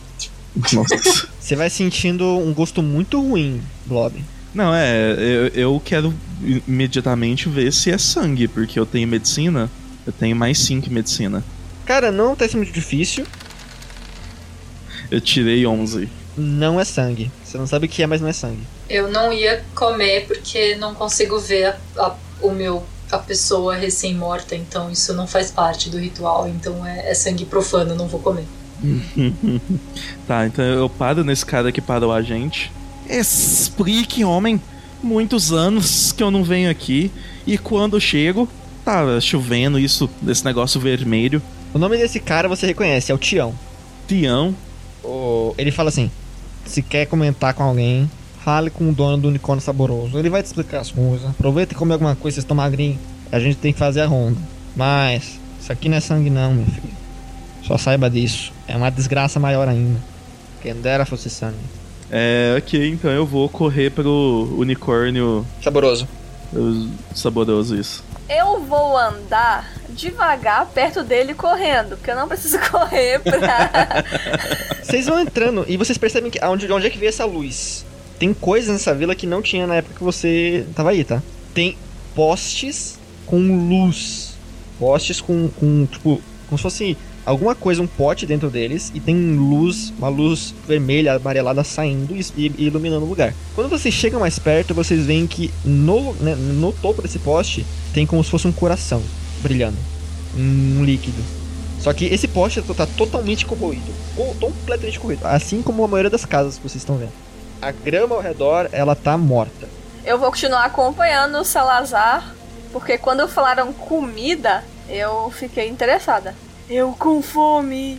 Vocês entram no- nesse lugar, tem uma plaquinha de um unicórnio. É um bicho que não existe. É literalmente lenda, não tem nem no cenário. Tipo um, um okzinho com a mão, sabe? Tipo, Ok. Ah, imagino que a placa também esteja um pouco corroída ali. Tá bem, tudo tá bem corrido, cara. Tudo, principalmente, rola pra mim. Isso aí, agora eu vou falar o nome do- da, da, da perícia porque é uma coisa específica. Rola é, percepção. Tá, percepção eu não tenho. Se você não tiver, então é sabedoria menos dois. Sabedoria menos 2, então é mais 3 também. 12. O Salazar, o Salazar ele percebe que as coisas de metal tem aí estão muito mais corroídas que é o resto das coisas. Aí vocês entram no unicórnio saboroso e você, a primeira coisa que vocês percebem é que é o único lugar aberto, tá? O resto todo mundo entrou dentro de casa, ninguém quer, quer ficar lá fora na chuva. Talvez seja faça mal, talvez. Tem poucas pessoas dentro desse, dentro, desse- dentro desse bar, é um boteco, tá? Imagina aqueles botecos de esquina. Eu caibo aí dentro? Cabe. Não, você tem que agachar, você tem que agachar pra poder entrar. Você tem que, tipo, quase engatinhar, na verdade. O... E aí você tem que se, se, se arrumar em algum canto ali. Mas a, a- o, te, o teto é mais alto que a. que a, que a né, o vão da porta. Ah, quando vocês entram, tem, é, meio, é meio que boteco de esquina mesmo que a gente tem aqui no Brasil, sabe? Tem uns salgados, assim, um- umas comidas assim num- numa vitrine. E, e tem um, um cara assim no canto, tem um monte de gente conversando ali, e tem um cara no canto tocando uma gaita. O taverneiro, o taverneiro, eu tô voltando pra RPGs aqui, o, o dono do boteco é, parece ser um sumerino, que é um, assim, se vocês, pra vocês imaginarem um sumerino, imaginem um, um ser humano, mas de base, só que ele tem a pele completamente cinza, no caso dele ele tem a pele cinza mais escuro, ele, ele é meio gordinho assim, ele tem um queixo pontudo, nariz pontudo e orelhas pontudas também. E embaixo do- dos olhos ele tem como se fossem marcas escuras que fazem um, um, um escorrido assim, sabe? Um escorrido bem curto, assim, bem curto. É um. Ele é baixinho e ele tem cabelos brancos, assim. Não de idade, mas parece que ele nasceu com eles. Esses cabelos brancos, eles estão curtos e bem cortados, assim. Ele olha, ele vê que tem um Salazar, ele ignora vocês e tá lá, tipo, preparando algumas coisas e tal, conversando com alguém. Ah, eu, eu sei o nome dele? O nome dele é Léo. Eu, Léo. Pois, pois, conversei com o Tião ali e ele me disse que devia falar contigo. O que você tá fazendo aqui? Você não abandonou esse lugar e foi se aventurar por aí? ele dá risada da cara. Pois, égua, minhas aventuras me trouxeram aqui. Se vocês consumirem alguma coisa, eu deixo vocês sentarem e me conto um pouquinho o que tá acontecendo, mas eu não tenho muita paciência hoje não. Tô meio. Eu, eu, eu com fome. Muita fome. Ah, então tem, tem trocados aí? Tem algum dinheirinho aí? Tem um. Tem quantos contratos aí? Quantas gotas? O bar serve batata assada, batata frita, batata recheada e cachaça, e cachaça de batata. E precisa mais de alguma coisa? Batata é vida? Cachaça de batata é só vodka, né? Tem cacha... Existe cachaça de batata, acredite ou não. E o, o Salazar sabe que é porque basicamente em, em Nayar quase não dá pra plantar mais nada além de batata. Quanto custa as coisas aí? Eu tenho 5.2 contratos. Você tá rica. Você tá rica. É porque ela não gastou o dinheiro que vem na carteira dela, né? Vocês gastaram. Aff. Uma bebida ruim é 0.1 contratos, isso definitivamente é uma bebida ruim. Uma refeição simples é 0.2. Quantas refeições simples eu comeria bem? Uma. Sério? Uma vai me encher? Eu tenho 3 metros, cara. Tu leva em consideração que eu tenho 3 metros. Mas é uma porção de boteco. Porque assim, olha, eu tenho 1,60 e eu como dois burgão. Não, mas né, nessa fome que você tá passando há muito tempo, seu estômago nem, nem aguenta comer muito. É, não, então. Se você gastar 0.3 contatos, você consegue comida e bebida de boa. 0.3 contatos tá errado falar, né? São 3 gotas. É que gota é uma moeda não oficial que a gente usa como se fosse um. um- A divisão do contrato, né? É porque assim, o contrato, foi invent... o contrato foi inventado por gente rica. E como a maioria das pessoas não é rica e não pode ficar gastando dinheiro, dinheiro alto com coisa pouca, eles inventaram as gotas, que é pra pagar o que não é geralmente descambo, né? Então eu vou, vou virar pra ele falar: Eu, eu, eu ter dinheiro, eu quero. Não, pera, eu tô falando certo. Eu querer comer comida. Me dê. Tu, tu coloca quanto na mão dele? Cara, vou botar 0.3 na mão dele pra ele me dar comida e bebida suficiente pra eu comer de boa, olha. Você quer. é, Ele pega um, um, um baldezinho assim, com- começa, ele vai pra um canto, abre um, um, um- um compartimentozinho, começa a jogar batata frita no, no, no balde, vai até você, ele pega. Ele tem uma maquininha assim, estranha, maqui- máquina estranha. Ele puxa um, um ganchinho assim e, e começa a descer um líquido amarelado assim por um, por um cano. E quando ele solta, o negócio vai. Sobe a maçaneta. Ele leva o copinho. O copinho é um copo de vidro. Só que é um vidro que, tipo assim. É, é estranho. assim. Sabe copo de boteco? É copo de boteco. Copo americano. Copo de boteca é copo americano, cara. E ele, ele entrega assim pra você o balde de, de batata frita e o, o- o- a cachaça aí. O Eléo tá assim. Tá, vocês consumiram algumas coisas, vocês querem falar sobre o quê? O que que vocês querem saber? Vocês chegaram na cidade agora. É, eu queria saber o que é essa chuva. Ah, tá bom. Ó, primeira coisa. É assim específico, a chuva normal do labirinto a gente já conheceu. Ah, não, tipo, uh, você percebe que ele não tem muita paciência com a vida, na verdade, né? Nem com vocês. Parece que ele é uma pessoa meio desanimada. Eu não tenho problema em lidar com gente assim. Eu faço perguntas de sim ou não. Ele vai, ele tá limpando a mão assim, vocês percebem que ele não para de limpar a mão, é como se fosse um tique nervoso dele. Aí ele vai falando assim: Entenda, há alguns dias, algum tempo atrás, que eu tá, na, tá escrito na aventura, mas o mestre não lembra, é, a vila foi atacada por um chame de demônios. Um portal pro mundo do, pro inferno abriu e se ligou com a vila. Então, fomos atacados, teve uma guerra, a maior parte do nosso exército foi pro saco. As pessoas, muitas pessoas morreram. Vocês devem ter visto o olhar de tristeza da maioria da, da população. Ah, não deu pra ver, eles se esconderam. Provavelmente porque o seu amigo ali tem um braço dissolvendo dentro dele. Cara, eu nem cheguei ainda, eu não tô lá não. Você tá assim, senão você tá na chuva. Você quer estar na chuva? Não, é que eu. eu, eu, eu- Tá, tá bom, então eu vou falar agora a minha cena. Eu cheguei lá, cara, eu abri a porta assim, eu cheguei com. Você vê que tá uma placa que tá dissolvendo. É a placa do unicórnio. Aí ele, ele chega triste assim. Propaganda enganosa, esse unicórnio não é saboroso, blá blá. Tu vai pagar isso. Aí Ele olha pros lados, pagar o quê? A placa do meu restaurante que você tirou. É um restaurante, é um boteco. Aí ele, que placa? E tipo, como ele é meio transparente, dá pra ver a placa na placa dele. Alguém vai pagar pelo seu amigo? Eu aponto pra Oni que eu vi que ela tinha um monte de moeda no, na bolsinha dela. É, eu vou apontar pra Uni também. Eu tenho umas conchas, você aceita conchas? Ele olha pra tua cara. Não. Imaginei. É. Então abri um portal pro inferno, mas não foi isso que eu te perguntei, moço. Eu perguntei o que era chuva. Tá, então. Eu tava tentando escrever antes do seu amigo chegar, ten- tendo quebrado a minha placa. Rolou essa treta, rolou um monte de, um monte de treta, na verdade. E no final das contas a gente conseguiu vencer e, tipo, o a passagem pro portal se fechou, então eles estão por algum lugar no labirinto e a gente tá aqui do nosso lado. A gente conseguiu. Nosso, na verdade, o nosso pessoal, os encobertos, né? Os, a Ordem dos Encobertos, que é o povo que governa aqui a cidade. Que, aliás, o Salazar fazia parte dessa ordem, não sei o que aconteceu porque ele saiu dessa merda. Mas enfim. Os encobertos, eles. Principalmente o pessoal da. Os arcanistas dele, né? Eles descobriram um jeito de usar o sangue de demônio e partes de demônio, corpo de demônio, coração de demônio. E começou a evoluir nossa tecnologia, nosso jeito de viver. A gente tava quase conseguindo plantar uma coisa que não fosse batata por aqui. Eu gostar da batata. Mas. Começou essa chuva de ferrugem há, um tempo, há algum tempo atrás. Uma chuva que tá deixando os, os lugares menos férteis, acabando com a tecnologia que a gente se esforçou pra construir. E ainda quando alguém fica muito tempo lá na chuva, fica doente. Ah, entendi. Então você não sabe a resposta pra minha pergunta. Obrigada, tá? O líder aqui, o burgomestre, prefeito, como você quiser chamar. Eles preferem prefeito, eu prefiro burgomestre por razões óbvias que é mais bonito. Ele tinha, ele estava conseguindo resolver a situação. Ele disse que tinha, estava conseguindo resolver a situação, mas ele morreu ontem e assassinado, na verdade. Assassinado por quem? Nossa, que horror! Ele, por acaso, deixou alguma coisa em escrito do que ele tava descobrindo? Então, o braço direito dele é o principal suspeito. O tal de Lief. É um Yarai, que nem você. Mas. Cara, ser bem sincero, não confio nele não. Ele sempre foi um cara meio soturno, sabe? Sei lá. Ah, daqueles esquisitões. Sei, conheço. Meu primo é um deles. Ah. E assim, ele, tipo. Ele tá literalmente usando. Tá muito preconceituoso pro seu lado, sabe? Olha, vai falar com ele, com, com esse Lief. Vê se acredita em alguma coisa que ele fala, não sei. Toma cuidado. Ele provavelmente tem, a, tem as respostas que você tá procurando. Tá, joia. E onde é o lugar mais fácil de encontrar o Lief? Porque eu entendi que o estabelecimento do senhor era o mais badalado da cidade. É o único estabelecimento da cidade aberto. É, Tá vendo aquela torre gigante no, no centro? É lá. É a prefeitura. tá, joia. Muito obrigada. Boa noite.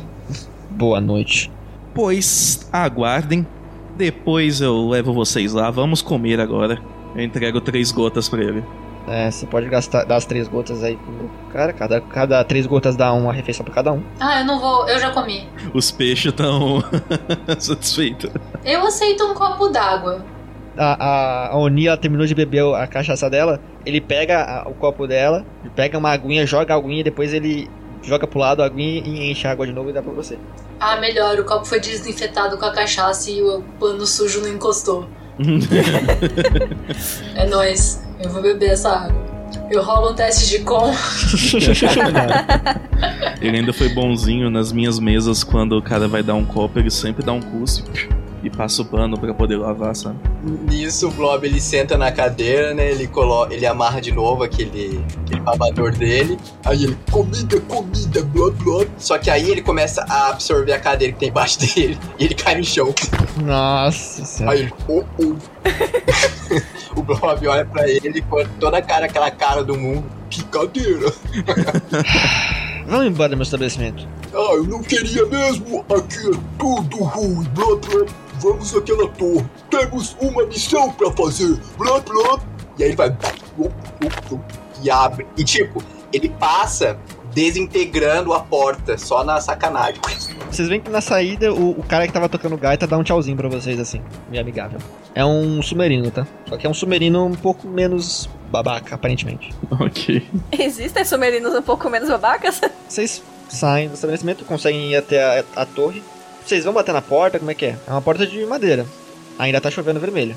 Bata, bato na porta. Tó, tó, tó. Salazar, Sueli, Sérgio, Céus está aqui. A, a porta se abre, né? Tipo, tem um monte de gan- ganchinhos, a porta se abre. Aí sai uma humana, tem uma, uma humana baixinha assim, com as, as tatuagens elas estão bem vivas, né? mais verdes a maioria delas. E ela tem um óculos assim, meio óculos, sabe? Que não, não é um, um, um círculo completo, uma, semi, uma semi, meia luz. Ela tem um cabelo preso assim num coque. E ela parece meio. bem jovenzinha, bem tipo serelepe assim. Ela vai falando: Ah, senhor Salazar, cê- você, vocês voltaram. Ah, entre, entre, não fiquem na chuva não. Oi, boa noite. O Lief se encontra? Ah, o senhor Lee, vocês querem falar com ele, né? É, eu, eu, eu, eu levo vocês lá e aí eu faço um café, um cafezinho, um chá, alguma coisa. Eu gostar de chá. Ah, a gente comeu lá na taverna. Eu insisto, é minha educação, por favor. E aí ela vai levando vocês até uma sala. Vocês percebem que tem um, sim, tem um cara. Ele tá, vocês veem de costas, ele tá num banco assim, banco vermelho, num vidro de veludo vermelho. Ele tá olhando pra uma lareira e quando vocês entram, ele se vira e vocês veem um- um- uma gota no queixo dele. E ele limpa rapidamente e vai falando com você, e, e vira pra vocês com um olhar meio. Se quiser, vocês podem rolar um sentir motivação e empatia. Eu não tenho isso. Não vai ser dessa vez. Sabedoria mais menos dois também serve, mas a dificuldade é alta. A minha sabedoria é boa, vou, vou fazer isso. É... Pergunta, esse aí é o Lief? Só pra eu saber. Sim, ele é o Lief. Eu tirei um 7 no sentir motivação, então eu imagino que eu não saiba nada dele. O cara vira pra vocês e fala: "Ah, ah, Oi, ah, eu posso ajudar vocês de alguma forma? Eu conheço você, Sim, Salazar. Salazar. Eu posso ajudar vocês de alguma forma? Nos disseram que o antigo prefeito faleceu e que podia ter sido tu quem matou. Ele, ele, ele, ele faz tipo: Acho que era melhor eu ter falado. Essas merdas, minha. Eu odeio isso. Eu, só porque eu não falo muito com as pessoas, elas acham que eu sou o primeiro que deve ser julgado como culpado de tudo. Aquele homem, aquele homem era importante pra mim. Eu posso rolar uma enganação pra ver se ele tá me enganando? Eu acho justo. É, mais dois, mais quanto é meu carisma? Três, então mais cinco. Então eu rolei cinco, mais um, mais cinco, então eu rolei onze. Com a tua experiência de enganadora, você percebe que ele não tá te enganando. Ele, se ele tivesse, ele não tá fazendo o mínimo esforço pra enganar ninguém. Tá. É. Na verdade, a gente não veio aqui suspeitar de ninguém. O, o Salazar só te contou o que a fofoca da cidade diz, mas o que a gente quer saber é o que é essa chuva? O que causou essa chuva? O portal demoníaco ser fechado, guerra, não, não correlaciona diretamente com a chuva. É, então, pois bem. O, o Peixeira, ele tava quase descobrindo o, resolver o problema. Ele não sabia. A gente nunca vai descobrir, pelo visto, como de onde é que essa merda veio, mas é um efeito mágico. A gente descobriu que é um efeito mágico, de algum jeito. Sentido. Talvez os demônios tenham jogado isso e acabou acontecendo depois de muito tempo que eles, que eles morreram, mas. É um efeito mágico e a gente tava quase descobrindo um jeito de. uma fórmula para resolver o problema. Inclusive o Peixeira que tava encabeçando isso. Ele era um arcanista-chefe, junto com a Tawane. Só que ele tinha descoberto, inclusive, mas ele morreu e as anotações dele estão criptografadas. A única forma de conseguir resol resolver a criptografia é o livro de criptografia dele, mas a gente não tem acesso a ele. Peraí, vocês não são cidade, são? Sim, eu sou. Eu acho que somos todos do labirinto e ninguém aqui quer que uma chuva corrosiva misteriosa fique assolando o labirinto. Vocês são aventureiros, então. Não. Sim. Meu amigo, nós não somos aventureiros, nós somos apenas sobreviventes.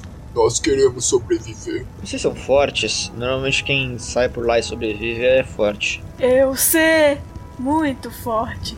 Ela é forte. É, ela é forte. Eu sei atirar. Vocês fariam um trabalho pra mim? Eu recompenso.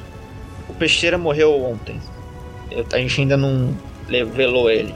Pra fazer toda essa merda que tá acontecendo. A cena do crime tá basicamente intocada. Se vocês conseguirem descobrir uma pista que leve até a espada dele, que porventura é a chave pra descobrir onde que tá o- a herança dele, que porventura é onde tem provavelmente os livros de criptografia dele, pra gente conseguir resolver o problema da chuva que tá acabando com essa, com essa vilarejo, eu posso deixar que vocês fiquem com o resto da herança inteira dele que tiver. E posso ajudar vocês o que mais eu puder ajudar.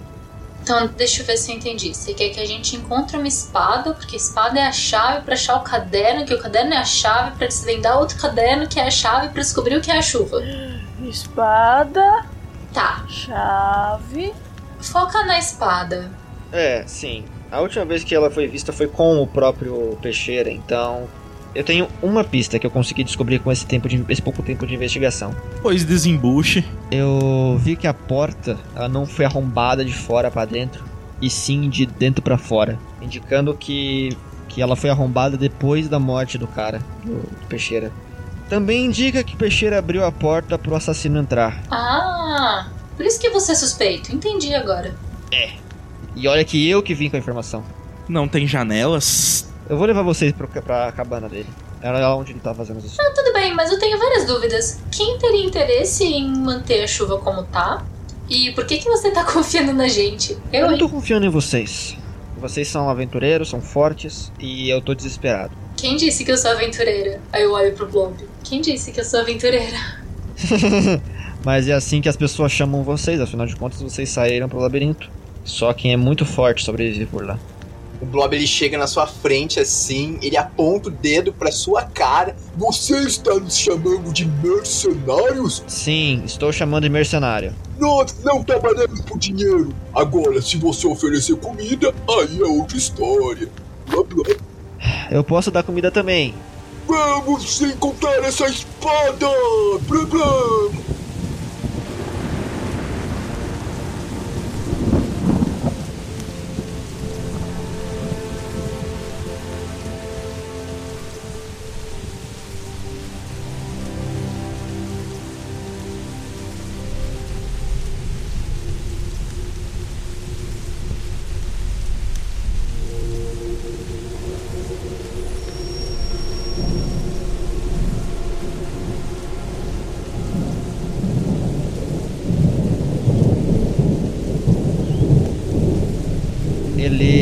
Leva vocês até um, gal, até um galpãozinho assim. Ele, ele, pelo jeito de andar dele, ele parece bem cansado assim. De vez em quando ele vira o rosto pra vocês, tipo, ele claramente tá chorando e escondendo isso de vocês. Ele não tá bem, ele não tá bem.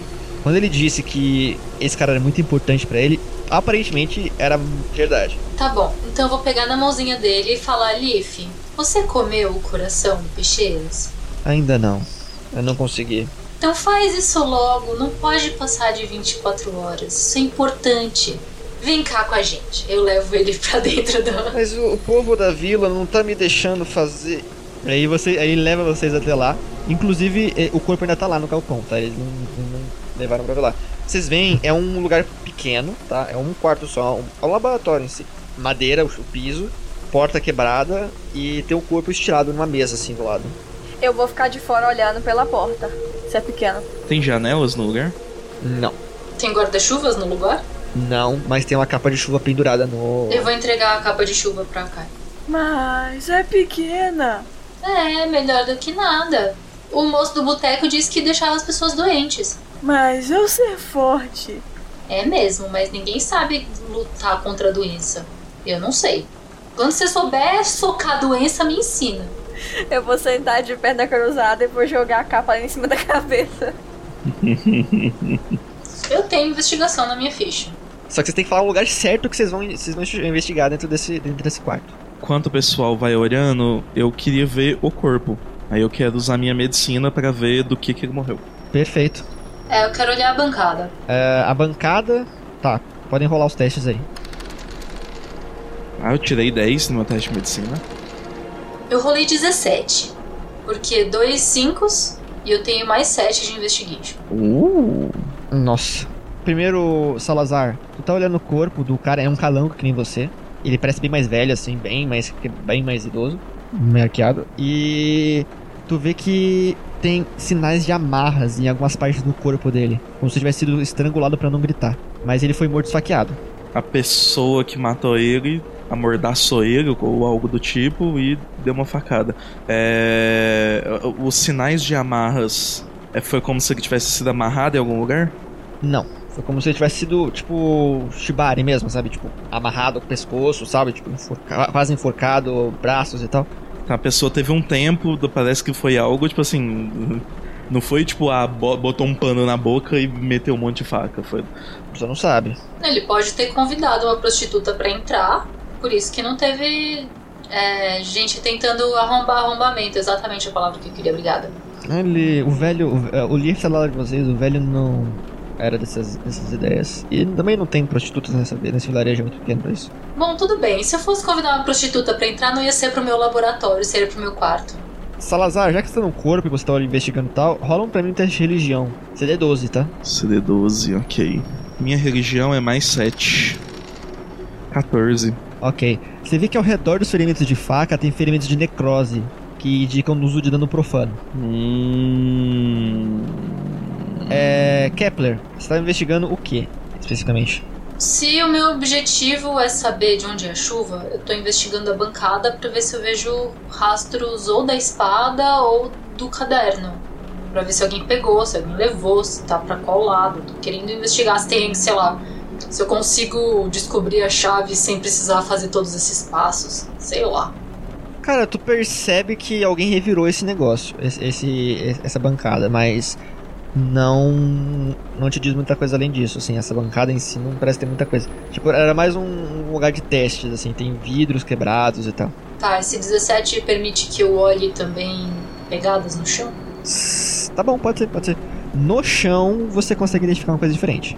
Entre os vãos do piso, você, entre as ranhuras do assoalho, é, você consegue identificar é, terra molhada. Que a pessoa molhou e caiu no chão ou até a, o molhado tá vindo de baixo? Parece que, que alguém sujou e não limpou, ou limpou mal. E não é terra tipo que você pode encontrar lá da, na, na rua da vila, na vilarejo, né? Porque é mais areia. É terra tipo terra mesmo, tipo terra preta. Tá, minha outra hipótese, não sei se estão curiosos, é teletransporte. Veja bem, não sei que vocês estão rindo. Afinal de contas, abriram um portal pro inferno. Se ele tivesse entrado com teleporte, ele teria saído com teleporte também. Talvez o teleporte consuma muita mana. É, o. O Lief ele se encosta perto da porta, assim, tipo, olhando vocês separando as coisas. Eu tô com a cabeça lá na porta, assim, olhando. Tá com coisa na porta? Rola pra mim sabedoria menos dois, vamos ver. Deixa eu ver quanto que é a minha desvantagem de sabedoria. Não, você não tem desvantagem de sabedoria, você tem desvantagem de inteligência. Tá, tirei 7. Eu não sou muito inteligente, gente, desculpa. Cara, não, mas não é, não é inteligência, é sabedoria. Você rolou sabedoria? E nem sou muito sábia também. Cara, tu tá. 7 não é o suficiente. Você tá, tipo, de boa na porta assim e tu sente alguma coisa de cutucar, mas você olha lá e não tem nada. Aquela coisa ali que, que eu sinto de estranho, eu acho que é porque não tá tampando a chuva, tá caindo ali. Eu vou ficar noi, noiada que é a tal da doença que a Kepler falou pra mim. Cara, o Bl- Blob ele tá. ele tá rondando assim no chão. E ele tá tipo uma. ele tá rolando assim no chão, tentando ver se ele consegue achar alguma substância diferente ali no chão. É isso. Ei, Blob, não estragar nada. Pode rolar é, 2d6 men- é, sabedoria menos 2. Se você tiver alguma perícia pra, comprar, pra usar aí, você pode usar também. Duro que eu não tenho perícia pra isso. Daqui a pouco o Blob vai derreter a cena do crime. Você tirar falha crítica, Nossa, eu tirei dois seis. Brincadeira. É, eu tirei dois e dois. E aí menos um, três. Foi horrível. Porque eu tenho sabedoria 1, menos 2, menos 1. é, foi horrível. Até uma pessoa mais normal faria sabedoria. Cara, você tá rolando. Isso aí, tá contaminando a cena do crime. E aí, e o Blob tá lá, ele tá. Ele só fica falando blob, blob, blob, blob. E ele fica rodando, tentando achar alguma coisa, mas ele não consegue achar nada. É, Eu, lembrando que eu não tô contribuindo pra nada nessa investigação. Eu não posso nem entrar no local. Mais alguma coisa, Kepler e, e- e Salazar? Que são os caras sérios aí. Não, eu quero saber como que o, o Lief achava que a gente fosse achar alguma pista de alguma espada, porque espada não é um equipamento tradicional de laboratório, sabe? A espada tava com o. com ele. Eu lembro de que ele tava na cintura dele quando ele se despediu de mim. Então, tipo, se vocês encontrarem alguma pista do agressor, vocês vão conseguir encontrar onde tá a espada. Pro- Provavelmente. Tá bom, mas antes disso, Yara tá te pedindo que você abençoe o seu amigo consumindo da carne dele. Eu não sei o que você tá esperando. Eu sei, eu sei, mas eu quero estar junto com ele de novo. É o meu pai, basicamente. Você sabe, eu já sou adulto. Eu já consumi o meu pai quando ele morreu, quando eu era mais novo. Mas desde que eu fui escravizado e quando ele me libertou, ele aponta pro, pro calango. Ele tem me tratado como um pai, com, com alguém com, que nunca me tratou antes. Então, eu não sei. Eu, Então honre-o. eu quero. Ele vai até, até o cadáver, que ainda não tá totalmente gelado. Ele, ele vai começar. Aí vai enfiar a mão. Ve- Veja, é- é- esta vila não tem tantos Yarai. Se tu fizer isso aqui, tu vai levantar um alarde desnecessário. Não, pode dizer que fui eu, tá tudo bem. Mas você nem tava aqui na hora da morte. Mas eu tô aqui agora. E ele vai dizer que tu consumiu o coração dele. Sim. E, e ele viu você tu fazer isso e, e ele deixou. Ah, isso é de fato um problema. A gente pode dizer então que o assassino levou o coração junto com a espada. É, pois faça o que tem que ser feito. É importante. E, e, assim, ele, ele tá tipo bem mais. Ele, ele vai, ele corta, assim, com- você vê que ele faz isso com gentil- gentileza, sabe? Ele corta e ele atra- pega o coração do, do calango, que é pequeno até, até né? vai e, e vai comendo e ele, ele não. Ele, tipo, ele encolhe o rosto pra vocês não verem ele fazendo, porque né, não é uma coisa bonita pra estar sem eles. E quando ele termina, ele se limpa, né? Ele não, não quer deixar marca, né? Ele se fecha os olhos ele consegue sentir, sabe, alguma coisa. Agora me conta, me conta o que você aprendeu. Eu tava me martirizando pelo luto, mas eu tinha que dar esse triste adeus. Quem foi? Eu, não- eu lembro de. Eu consigo lem- lembrar de algo. Algo vindo das. atrás da cabana, um barulho vindo de trás da cabana. Akai, vai lá olhar. Atrás, eu vou, eu vou. Daí eu levanto e continuo segurando a capa na cabeça pra não, não molhar na chuva. Kepler, tu vê que na- nas costas da, da Oni, que tava correndo, né?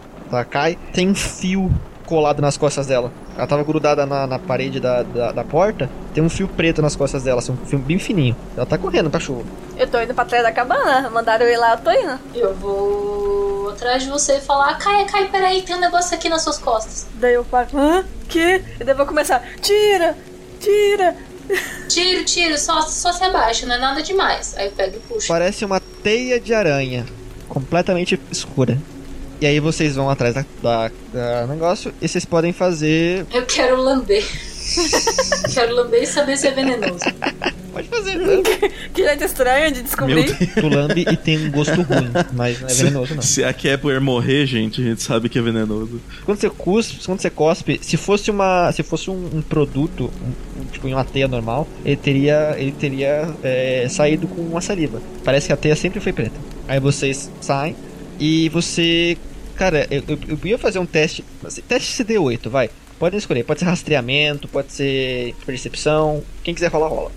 Eu vou rolar. Não vou, acho que eu não vou ter nada. Eu eu sou um tanque de guerra, velho. Então não vou ter nada assim. Mas eu tirei oito. Tirei oito. Bom, então eu tirei. Nossa, eu tirei falha crítica. A Kepler tá olhando a parte do lado da cabana. Ela esqueceu que era atrás, ela tá tipo olhando a parte do lado da cabana. Eu tô muito distraída com a teia. Desculpa. É, mas falha crítica é sempre uma falha. Mesmo se ela tivesse. É, É, eu tenho mais nove em rastreamento. Sim, mas eu tô muito distraída com a teia. Tô tipo, oh, meu Deus, o que será isso que eu estou na mão? E. Mas, por algum quesito, por ter chegado mais cedo, a Kai ela identifica. Atrás da casa, tem, sobre o gramado, tem marcas de furo no chão, como lâminas. Se tivessem se cravado no chão, formando um caminho em direção à floresta. E essas marcas são bem profundas, sim. Como se tivessem cravado espadas, assim. Kepler, Kepler, briga no chão. Oi, oi, Akai, desculpa, eu, eu, eu me distraí. O quê? Briga no chão. Nossa! Buraco. Ah, Segue? Sozinhos? Quando ela te aponta isso, tu consegue ver essa, essas, essas espadas, essas trilhas. Você não consegue entender que tipo de pegada é essa, mas você consegue entender que é uma pegada. Como se alguém tivesse pés de lâmina, por exemplo. Então eu quero rolar estratégia militar. Pra ver qual é o melhor plano a ser seguido. Perfeito. Pode rolar a estratégia militar. E, e podem rolar qualquer, qualquer teste que vocês quiserem pra identificar que tipo de criatura que deixou essas pegadas, a teia e tudo. Porque você já tem pistas o suficiente. 19. Eu rolei acerto crítico. Tá, eu vou te dar, eu vou te dar informação além do que você pediu. Tá, pensa estrategicamente assim, o que você faria pra matar esse, esse sujeito e você vê que essas coisas não são feitas, não parecem ser um, rastros que uma pessoa deixaria. Parecem rastros que alguma besta deixaria. Mas, de certa forma, outras pistas sugerem que foi uma pessoa. Então você entende que parece que foi alguém que usou uma besta pra matar o, o, o peixeira. Um- Alguém usou um monstro pra matar o peixeira. Por se tratar de teias, você imagina que seja algum tipo de monstro-aranha, talvez. E você vê que ela, ela corre, essa, essa, essa trilha de, de pegadas corre em direção à floresta. Você pergunta pro, pro Lief o que, que tem atrás da floresta. E ele só responde que tem no cemitério. Então você identifica aonde provavelmente o assass- o assassino foi parar. Já agora o que acontece? Isso, esse seu crítico reduziu o teste que o, que o Salazar vai ter que fazer. Porque imagina que vocês se reúnem pra discutir isso. A gente tá com pouco tempo aqui. Salazar, você vai ter que fazer um teste de religião, por favor. E a CD original era 18. Eu vou reduzir em 4, ficou 14. Tá, ainda é bastante. Eu tenho mais 7. Vai lá, Salazar. É hora do crítico. Vamos lá, hein? Eu Oh, uau. acredito. 15. Boa, garoto. Um 6 e um 2. Cara, teias em teias de aranha, dano profano e pegadas em criaturas, algumas pessoas chamam isso de Yandu, outras chamam de flagelo do luto, porque ele é o que, é o que ele é. Parece um. É um tipo de criatura, um tipo de insectóide aracnídeo, mas ao mesmo tempo um flagelo. Flagelos são como se fossem demônios, mas é, são mais. É tipo as maldições de. de. de Ju- Jujutsu, sabe? Eles são feitos à base de um sentimento negativo. E no caso do, dos Yandu, eles são feitos a partir do luto. Eles se alimentam de luto. Então, eles vivem normalmente em cemitérios. E eles se disfarçam de túmulos. Eles são colecionadores de espadas. Hum. Tá. E eu sei se eles são muito difíceis de matar, qual a melhor forma de matar. Cara, tu nunca ouviu falar de alguém matando um desses, porque você nunca saiu. Você, a última vez que você saiu da vila, você né, voltou pra ela agora. E, né, é um bicho que aparece em livros de história, que, que vem desde a da época que o teu que, o- que a torre apareceu nessa, nessa região. Bom, então eu falo pra galera: Pois vejam bem, nós estamos enfrentando essa criatura que se disfarça de túmulos e é colecionadora de espadas. Então vamos até lá, pegamos essas espadas e saímos de lá. Então você tá falando pra gente não entrar em combate com esses flagelos? Eu querer dar muita porrada. Bom, aí eu já não sei mais. Mas o que eu pensei é a gente pegar uma espada e trocar a espada. Porque a gente só pegar, eu sinto que vai ter um combate, inevitavelmente. É.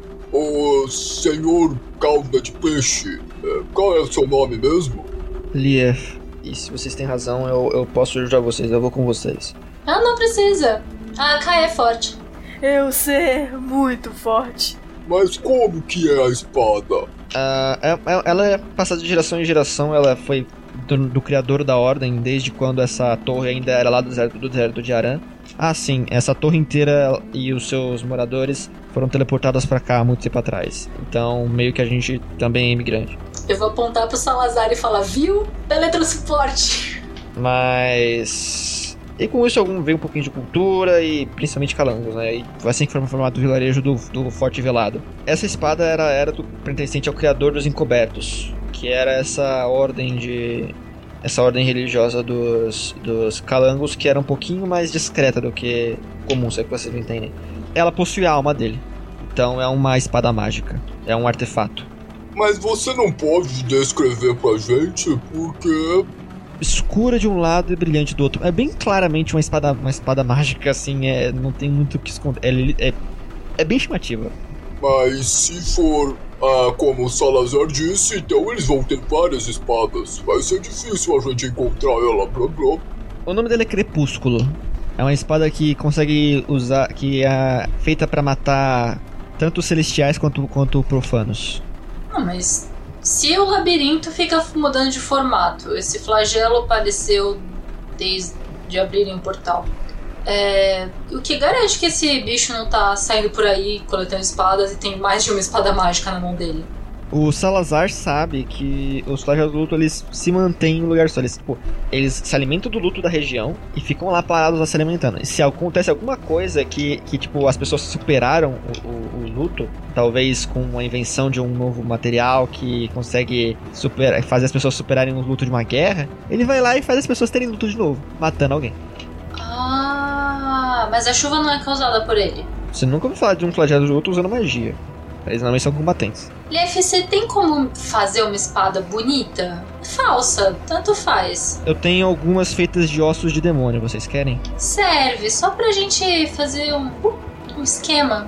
E, e- e que seja rápido. E, e sobre você ir conosco, Leaf, eu acho que não é uma boa ideia, não. Este bicho se alimenta de luto. Se tu chegar lá perto, ele vai saber que tu tá lá.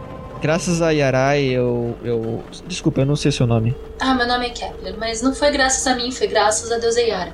Eu sei, mas eu sou ágil. Graças a, Ke a Kepler eu consegui me livrar um pouco dessa dor, eu estou conseguindo me superar. Tô conseguindo seguir em frente. Eu olho pra, pra Kepler com cara de. "C- Você confia nisso aí? Você acha uma boa ideia? Eu acho que o luto começa a ser superado a partir de você consumir a, a, a entidade, mas eu não confio não. De qualquer forma, não é para o vice-prefeito se botar em risco diante de uma entidade demoníaca. Você é a pessoa, a figura de comando da cidade e não é bom que essa figura caia assim de graça. Tudo bem, vocês têm razão, vocês têm razão. Eu vou tentar conversar com o pessoal, tentar resolver o problema do. problema da cidade de. de- dessa chuva, tentar encontrar. Né? Enquanto vocês tentam encontrar a espada, tá? A espada provavelmente vai, você, vai levar vocês pra um lugar onde tá a herança do. do. peixeira e vocês trazem um livro pra mim. Mas galera, esperem um pouco. É, esses flagelos, eles levam as. deixam as espadas tudo no mesmo lugar ou eles carregam elas? Tu sabe, tu não lembra exatamente como, mas ele carregava. Mas eles carregam elas. Ah, eu acho que como ele deve parecer um túmulo, deve ficar tudo fincado nele. Tipo um porco espinho. É a imagem mental que apareceu na minha cabeça. O que é porco espinho? É um animal terrestre que eu não sei dizer de onde que é, porque eu não me lembro. Mas ele parece um porco com espinhos. Pois bem, vocês vão pro cemitério, é ali. Se vocês realmente quiserem ir sozinho, tudo bem, mas é, pelo menos levem essas, essas, essa arma feita de osso de demônio. Ela, ela tem propriedade quase mágica, na verdade. Ele entrega pra vocês uma, uma espadinha. É, vocês podem, vocês podem escolher o tipo de espada, pode ser uma espada curta, espada longa, tanto faz. É uma espada, então vai pra Kai. Ó, espada longa pra mim vai parecer uma espada curta. Isso, vai pra Kai. Pode ser, pode ser. A gente substitui. o- Assim, é- em efeitos mecânicos é só substituir o- a tua, tua arma pra, pra esse- é, a- essa- esses efeitos que eu vou te passar agora, tá? Mas eu não posso usar um pouco das duas? Porque minha arma ia ser o, o hype do hype. Não, pode, pode colocar nas duas, pode colocar nas duas. É que tanto faz, na verdade. Um efeito, efeitos mecânicos não importa muito se vai, na, se vai só nas duas. Ó, vou, basicamente, qualquer arma feita com osso de demônio causa 1d4 a mais de dano queimante e tem precisão mais 1. Elas são consideradas mágicas por causa do resquício de alma do tutano dos ossos, responsável pelo dano queimante. Entretanto, não são consideradas artefatos, por não carregarem uma alma forte o suficiente para exercer influência no portador.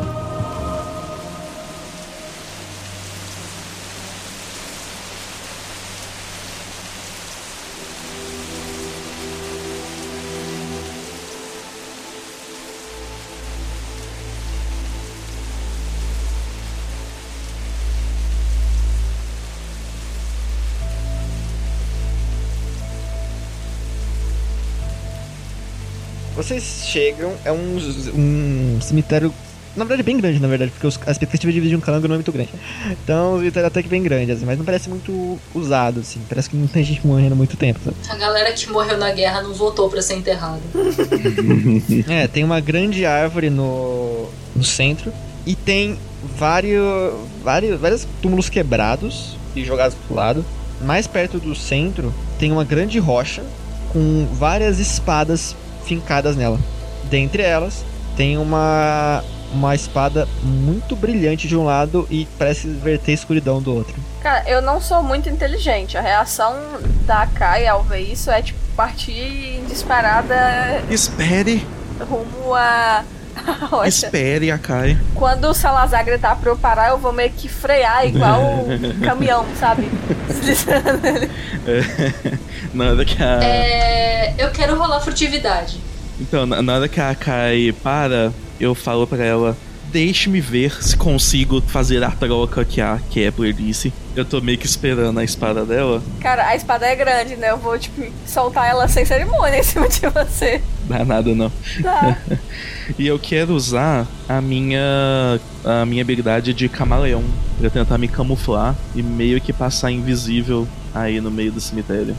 A, a Kepler falou que vai usar furtividade, né? Quando eu, eu vir ela se escondendo, eu vou tentar me enfiar atrás de algo pra esconder, tipo, só que sem sucesso, sabe? Vou tentar esconder atrás de um túmulo. Podem rolar os seus, os seus testes aí e gasta o seu, o seu PA, o, o Salazar. Você, quando começa a ativar essa habilidade, você, a sua, o seu corpo ele começa a ficar. começa a imitar a cor do ao redor, quase ficando invisível. Tirei 4 em furtividade, tá? Tô escondendo atrás de uma lápide. Tirei meus dois PA aqui. Beleza? Você vai invisível. Quem é que vai pegar a espada? Eu, né? Eu rolei uma, um acerto crítico. De Ok. novo. Caraca, mano. Eu sou mais invisível que o camaleão. Maluco. Tipo assim, tu vai lá, tipo, é, tentando se mesclar no ambiente, quando a Kepler já tá lá, puxou a espada e já tá indo embora. Não, não, não, não, não, não, não. É ele que vai fazer a troca, a espada tá na mão dele. Eu quero ir pro outro lado. Ah, tá bom, você tá escondido e ninguém vai te ver. Perfeito. Bom, então eu quero chegar lá e tentar puxar a espada que eu quero e tentar enfiar na, tipo assim, sabe? Tirou e colocou. Tu rolou. Tu rolou furtividade? Ainda não. Tem uns bônus aí da tua, do teu camaleão. Ah, é verdade, eu esqueci quanto que é esse bônus do camaleão. Eu não tenho nada aqui na furtividade, não tenho perícia. Camaleão é bem. é uma habilidade lendária. Ah, mais dois em jogada de furtividade. Então seria 2d6 menos 2, né? Porque eu não tenho a perícia. Só que aí tenho mais 2, então anula tudo. Então é 2d6 mais 5, por causa da minha destreza. Tirei 10. Beleza, um número legal. Cara, tu vai camuflado até a espada e tu vai puxar a espada e você vai rolar um teste. Teste resistido. Rola pra mim atletismo. Não, não tem a menor possibilidade de eu ser bom em atletismo. É 2d6 normal que eu rodo. Não, mas vai vir um crítico aqui agora, quer ver? Cara, você tinha que ter deixado eu fazer isso. Eu tenho 9 de atletismo. Mas você não fica invisível. Eu, ah, pra mim, eu estou invisível atrás dessa lápide. E é isso que importa. Eu tirei um 6 no meu teste de atletismo. No momento que você vai puxar a, a, a espada, você vê que tá presa na rocha e o, sua mão ela começa a ser erguida porque a rocha começa a se mover e você mal consegue ver quando, uma, quando a criatura que sai debaixo da rocha começa a te atacar.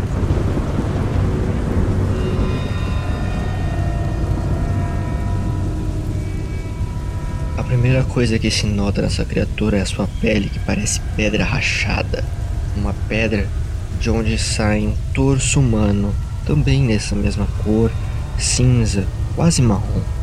Mas um torso humano deformado, magro, com ossos expostos. Braços, quatro braços, saem de cada lado do corpo dessa criatura que fica de lado enquanto a caminha.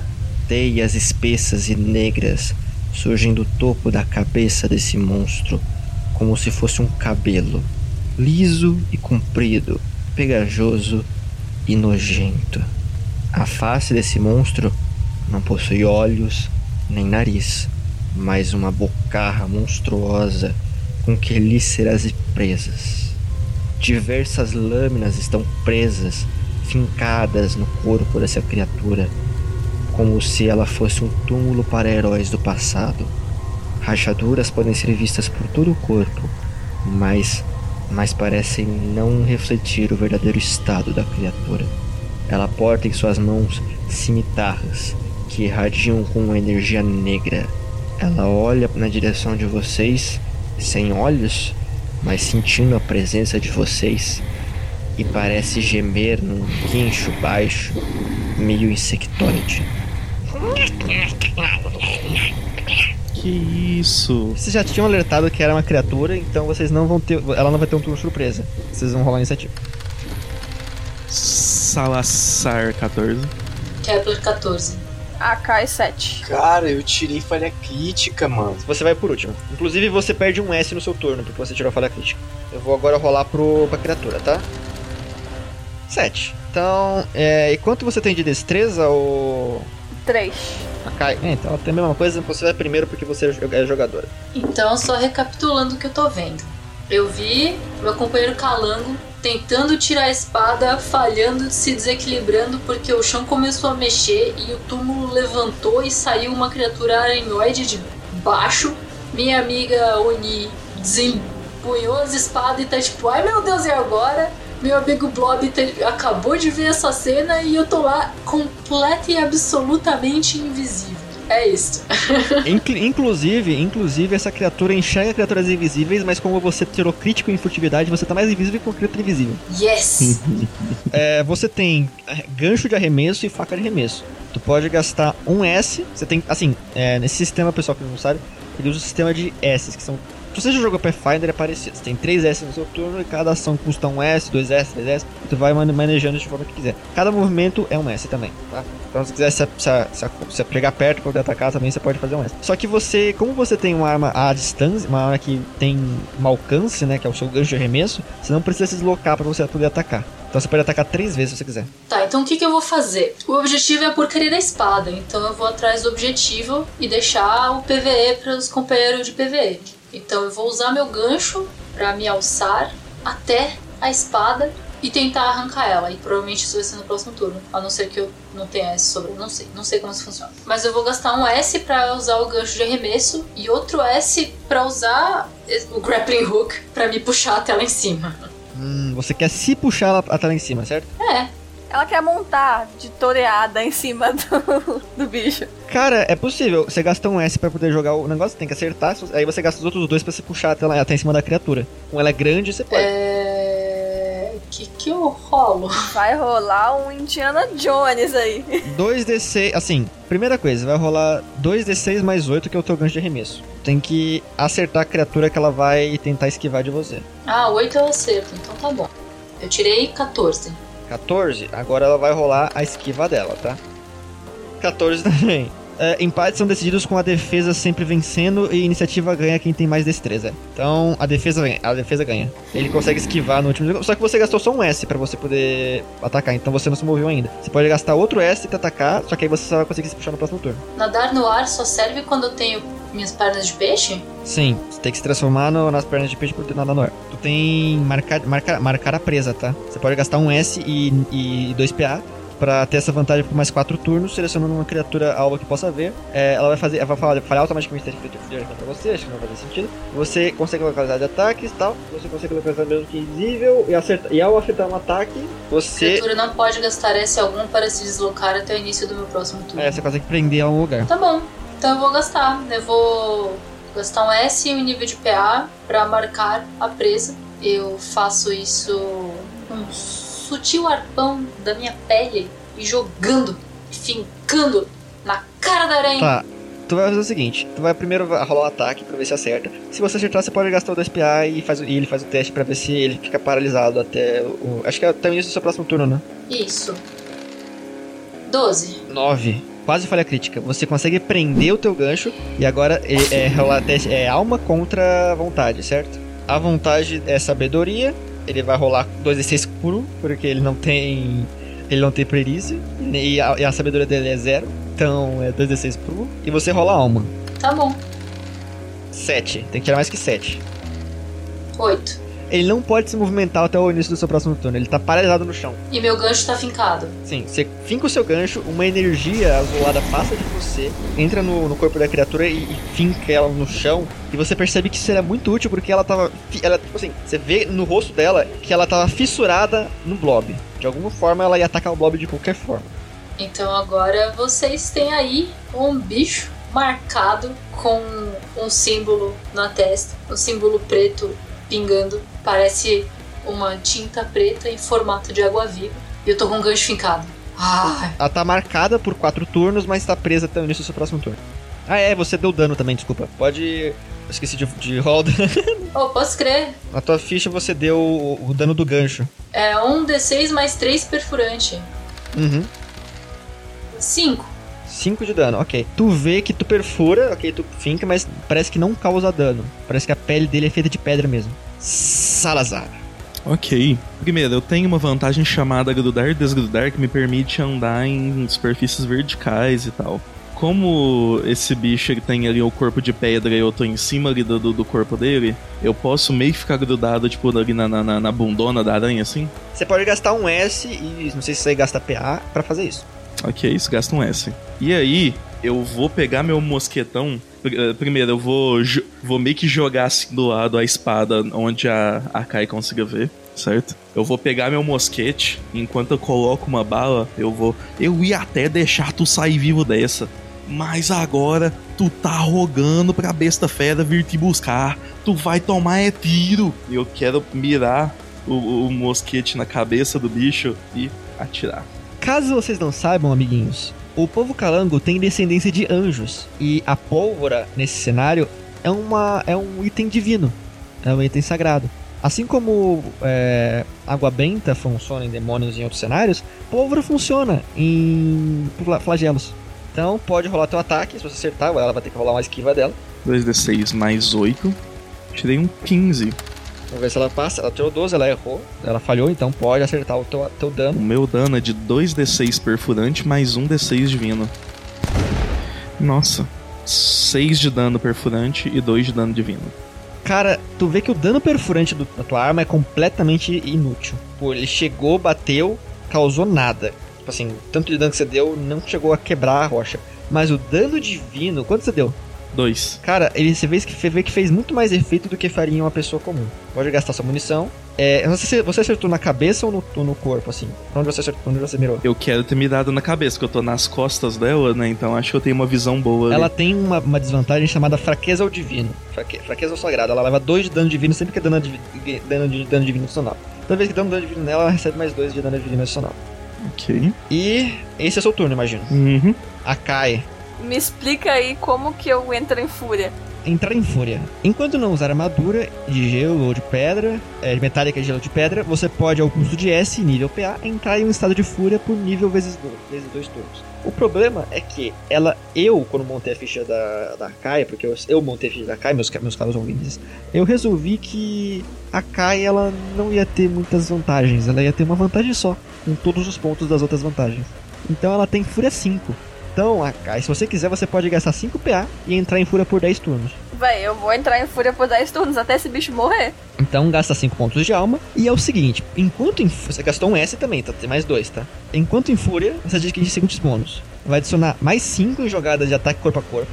Mais 5 em, em jogadas de tolerância ou esquiva. Toda vez que matar uma criatura, você pode fazer sem custo de S uma jogada de intimidação como é, bônus de nível contra uma criatura com. Tipo assim, intimidação mais 5 contra uma criatura que tenha visto a outra morrer. Eu já tenho 9, coisa pouca. É, ao acertar um acerto crítico, você causa mais, mais 5d4 de dano a, a mais. E sua margem de crítico aumenta em 1. Ou seja, se você tirar todos os dados 5 e 6, 5 ou 6, você acerta crítico. Então, seguinte. Quando eu vi que fedeu ali a- o que o Salazar tava tentando fazer, que eu já vi a, a Kepler tentar lá jogar e, e subir por cima do bicho, e eu vi o Salazar tacando a espada no chão, eu já vou me levantar ali de trás da lápide, que na minha cabeça estava escondida. Eu vou levantar, vocês vão ouvir tipo um grito, mas um grito parecendo um, um rugido, algo assim. Dela gritando muito alto, tipo. "Ah!" E tremendo o peito de vocês. Tá, isso, isso foi um S e 5 PA, ok? Agora eu vou te falar uma coisa maravilhosa que seu personagem tem, porque né, eu tenho que explicar as coisas. Tu tem um combinho aqui safado. Primeiro você não precisa se- aproximar pra atacar, porque você tem 6 metros de alcance com, a tua, com as tuas lâminas concorrentes. Eu tenho a lança do Kratos, né? Sim. Essa espadinha do Kratos. É, além de ter os bônus da, de, de- Porque agora elas são aquelas espadas de osso de demônio, né? Causando D4 a mais de dano de fogo, tal, tal, tal. É, ou seja, tem mais um de ataque também. Tu tem duas coisas. Você tem canalizar pela voz. Se você gastar um PA e usar o nome da habilidade ou ataque, ou seja, você gritar o nome da habilidade, a- o nome das suas espadas são Lâminas Ardentes Infernais. Se você gritar isso em voz alta quando vai atacar e gastar o ataque, não. Se gasta, o ata- gasta- dá o ataque e, e faz isso, tu vai diminuir o custo de S em então, ela, então você consegue atacar duas vezes no turno se você gastar, se você gastar 2 PA. Então, sussa, então eu vou gastar mais dois. Então você gasta mais dois, você consegue fazer dois ataques. E daí o que eu vou fazer? Vou vir. Não vou nem correr tanto, mas eu vou sair de trás só pra, pra todo mundo ver que eu tava saindo do meu esconderijo ali. Já vou entrar em fúria. E correndo ali eu já vou sacar ali. Vou sacar a lâmina radente infernal ali. E vou gritar o nome dela. Lâmina infernal! E aí, aí vou descer o, o cacete nesse bicho aí. Pra quem não sabe, o povo Oni, é, eles são os otaku fedidos do cenário, tá? A habilidade é inspirada nos, nos anime shonen que você grita o nome de ataque quando você ataca. É um- uma habilidade assim, você consegue diminuir a- o custo pra atacar e tal. Você pode fazer dois ataques, lembrando que você tem... Lembrando que você tem mais... Mais 5 do da fúria. Assim, é, então só pra ver se eu entendi. Não é que a Akai de vez em quando entra em fúria. A fúria é que de vez em quando fica em Akai, é isso? É. Tu tem, assim, o teu, o teu ataque ele é baixo, na verdade, porque você não tem tantos bônus com, com arma branca. Com a lâmina você tem mais 10. Aí em fúria você dá mais 15.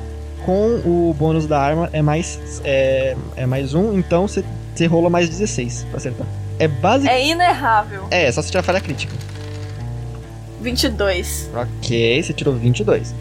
2d6 mais 6. Se eu tirar acerto crítico, é, eu falho. Então, tu pode causar 1d8 mais 8 cortante mais 1d4 de fogo. 16. Você tirou 16. Eu gritei no dano de fogo. Caralho, ok. O dano de fogo você vê que entra completamente, tá? Você percebeu que, assim, agora vocês têm, numericamente, ele tem RD 6 a dano perfurante cortante de contusão. Você tirou 6 de dano nele, dele com essa porra. Tu desceu o sarrafo nele, cara. Ele, tá, ele, ele ficou bem mais machucado do que tava antes. Eu tenho o meu segundo ataque ainda, hein? É o segundo ataque ainda. Ó, tô rolando aqui o segundo. Tirei 20 no segundo ataque. 2 e 2 no dado, mais 16. Você tá alinhando ele. Cacete, ok. 2 Eu D6. falei que eu era boa de porrada. 12, é. Ele acertou de novo, pode rolar o. Lembra, rola separado, rola separado. Dessa vez o dano de. Da, da espada foi 10 e o do fogo foi 1. O da espada foi 10. Isso, 2 mais 8. Então o bicho ainda toma 4 de dano. E daí quando a Kai acaba de atacar, você vê que ela tá segurando as espadas e ela tá assim. Tá, ela tá bufando, tá meio que saindo fumaça do nariz e do, da- do espaço que a boca fica entre as presas dela ali. E ela tá tremendo, velho, como se ela não tivesse controle dos braços ali e ela fosse voar na criatura a qualquer momento. Bom, acabou o turno da, da Ikayakai, agora vocês sabem porque ela é chamada de Fúria Vermelha. E agora é o turno do Yandu. Ele levou todo esse dano da, da Kaikari. Tá vendo que ela é uma, é uma maior ameaça, só que assim, aquela bola rosa gorda parece tão legal de se atirar, de atacar, que ele, ele, ele, ele achou, ele achou que, assim, mano, eu vou morrer, mas eu vou morrer atacando. E atacando essa bola rosa gorda. É o seguinte, ele tem vários braços. Ele estica os dois braços e entre esses braços tem teias. E aí ele estica e essas teias ficam, tipo, é, estendidas, né? Ficam tensionadas. Ele puxa uma das cimitarras que tem no corpo dele e, e usa o outro braço e usa com as teias como se fosse um, um elástico. E ele vai usar como se fosse um arco atirando uma espada no blob. 18 de acerta? Pergunta, pergunta safada do mestre, né, velho? Caraca. Na verdade, na verdade, na verdade, o Blob, ele tem uma habilidade que permite ele rolar tolerância em vez de esquiva, Pra absorver o dano em vez de, de esquivar o dano. Por que tá 10 barra 12? 12 em fúria. Ah, Porque também, o, o Blob também é do meio da fúria. Caso vocês se perguntassem que, que entre aspas classe ele usa, né? cara, então eu vou rolar destreza mais isso? Não, isso aí é o, é o bônus completo. Vai rolar 2d6 mais isso.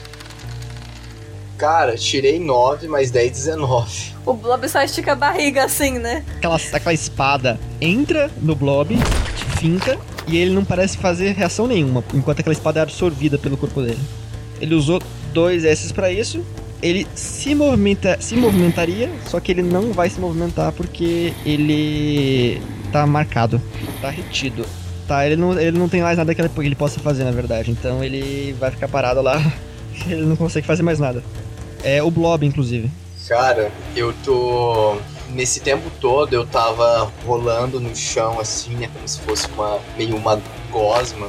E aí eu tava mirando com meu arpão assim, aí quando eu vejo a, a personagem da Erika, a Kai, entrando em fúria, eu olho assim pra ela assustada, né? E, e nisso que eu olho pra ela assustada, tipo, que essa aranha fez pra ela ficar tão furiosa? quando ele vai terminar de falar blob, ele entra, vê aquele negócio entrando ele. Aí ele olha assim, aí o negócio começa a entrar dentro dele, né? Aquela espadona. Aí ele olha furioso pra aranha. E ele joga o arpão com tudo nela, cara. Eu vou jogar na cabeça, porque eu quero ver se eu consigo me puxar pra lá no próximo turno. Caso dê tempo, né? Então eu vou rolar 2d6 mais 6. Deu 5, 5, 10, mais 6, 16. Deu certo? Deixa, deixa ela rolar aqui. 2d6 mais 6 também. 13. 16. Ok, você acerta. Pode rolar o seu dano. Cara, então vai ser isso. Como o meu arpão ele tem dois S, eu vou, vou acertar e vou enfiar o arpão na cabeça dela. É isso só. Porque eu perdi um S, né, por causa da falha crítica. É verdade, é verdade. Tu tá, tipo, totalmente distraído e por isso que você perdeu um S. Verdade, verdade, verdade. Dano vai ser um D6 mais 7. Um D6 mais 7, 2 de vida. Então, 5 mais 7, 12. Mais 2, 14. Ela absorve, fica, ela leva 6 de dano perfurante. Aí é mais 2 de dano divino. Só que como ela é um- um- uma, criatura, uma criatura flagela, ela leva mais 2 de dano divino. Então, 4 de dano divino, que ela não, ela não tem RD pra isso. Então isso aqui fica aqui e isso aqui vem pra cá. Cara, você arremessou o teu arpão e varou a cabeça do bicho, sabe? Varou, varou, tipo, de um lado ao outro. E brilhou a cabeça dele, quase explode. Você vê que, assim, a cabeça dele tá esfarelando, mas o corpo tá todo ainda. Você vê que é como se ele tivesse a consciência dividida pelo corpo. Uma barata que você esmaga a cabeça e continua vivo. Mas você deu uns belos danos. Vez de Kepler. Sou Joe. Então, meu, meu gancho ainda tá preso nela. Eu vou me puxar pelo gancho. Aparentemente, os Yarai têm umas estratégias parecidas, né, Bob? É, então eu vou gastar um S pra isso. É, é legal que essa pare, a única pessoa que não tem gancho pra se puxar é o. Não tem tipo, uma arma presa numa corda ou corrente, alguma coisa do gênero. É o calango que tem uma arma à distância. É, chegando lá em cima, eu quero. A, a, a espada do, do, do Peixeiras ainda tá fincado, né? Sim. É, eu vou tentar soltar a espada da, da Luz e das Trevas aí. Tem certeza? Tem que usar força. Que só, se tem eu, vai eu, né? É atletismo contra esquiva dele. Eu não tenho atletismo, eu vou rolar força pura. Força menos dois então. É... Ele tirou 11. Não. É possível. Pera, primeiro, ela ainda tá com a minha marca, Ah, sim, tá com essa marca. e aí vou ter que rolar. Porque se ela tiver paralisada, eu não vou precisar desse menos dois aí na força. Eu topo rolar a força pura, mas o menos dois precisa. Ela, ela pode se mover agora, só que ela ainda tá marcada. Que você tem as habilidades de marcar. Quer dizer que ela tem. Ela tem problemas em se esconder de você. É, ela não pode ficar invisível e. É, é isso aí. Ah, e, você, ah, e quando você acerta ela com ataque, você pode. Ela tem que fazer o teste de alma contra a vontade dela. Então você tem que acertar ela com ataque. Tá, eu tenho que acertar ela de novo? Sim. Sempre você se puxou e aí ela e aí desprendeu. Tá, você dá um chute nela, conta como acerto? Sim, você vai rolar sua briga. Só que a sua briga é mais 3 pra acertar. Então é melhor manejando o teu gancho do que na, na- no chute. Eu vou te dar, assim, por você ter se puxado pra criatura, eu vou te dar mais um D6 pra acertar. Tá bom. Então eu vou usar meu gancho pra acertar, pra ver se ela paralisa, pra ver se eu tiro a Tu espada. não precisa. Como você ainda tá no- nos turnos de marcar a presa e como você já gastou PA pra ativar a, marca- a marcação, você não precisa gastar mais PA pra poder fazer esse efeito, tá? Sim, vou usar o S pra atacar com o meu gancho de novo. Tu usou um S pra se movimentar e pode usar um S pra atacar. Você tem duas chances de ataque, inclusive. Pode rolar 3d6 mais 8 pra ver se você acerta. Tá.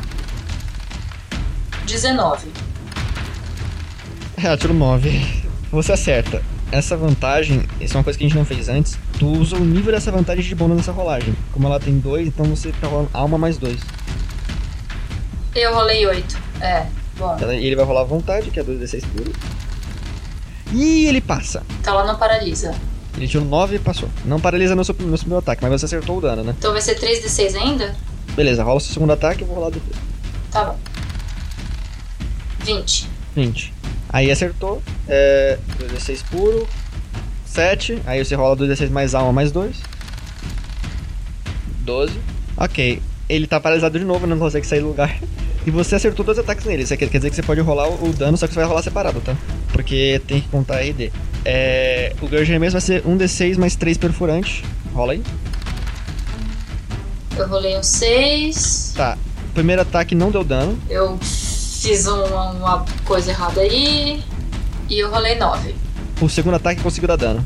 Você tá conseguindo aos poucos penetrar essa, essa defesa da pele pedregosa desse bicho. Então eu vou gritar pra party. Paralisei ela de novo! Arranque essa espada! Matem esse bicho! É a vez de. Salazar. Enquanto eu recarrego a minha coisa. Pra recarregar é dois S também ou é um S só que eu não entendi?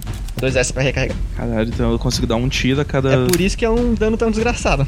Dois Você tem todas as opções, né? Tem a peixeira, né? A lâmina dele também. Uhum.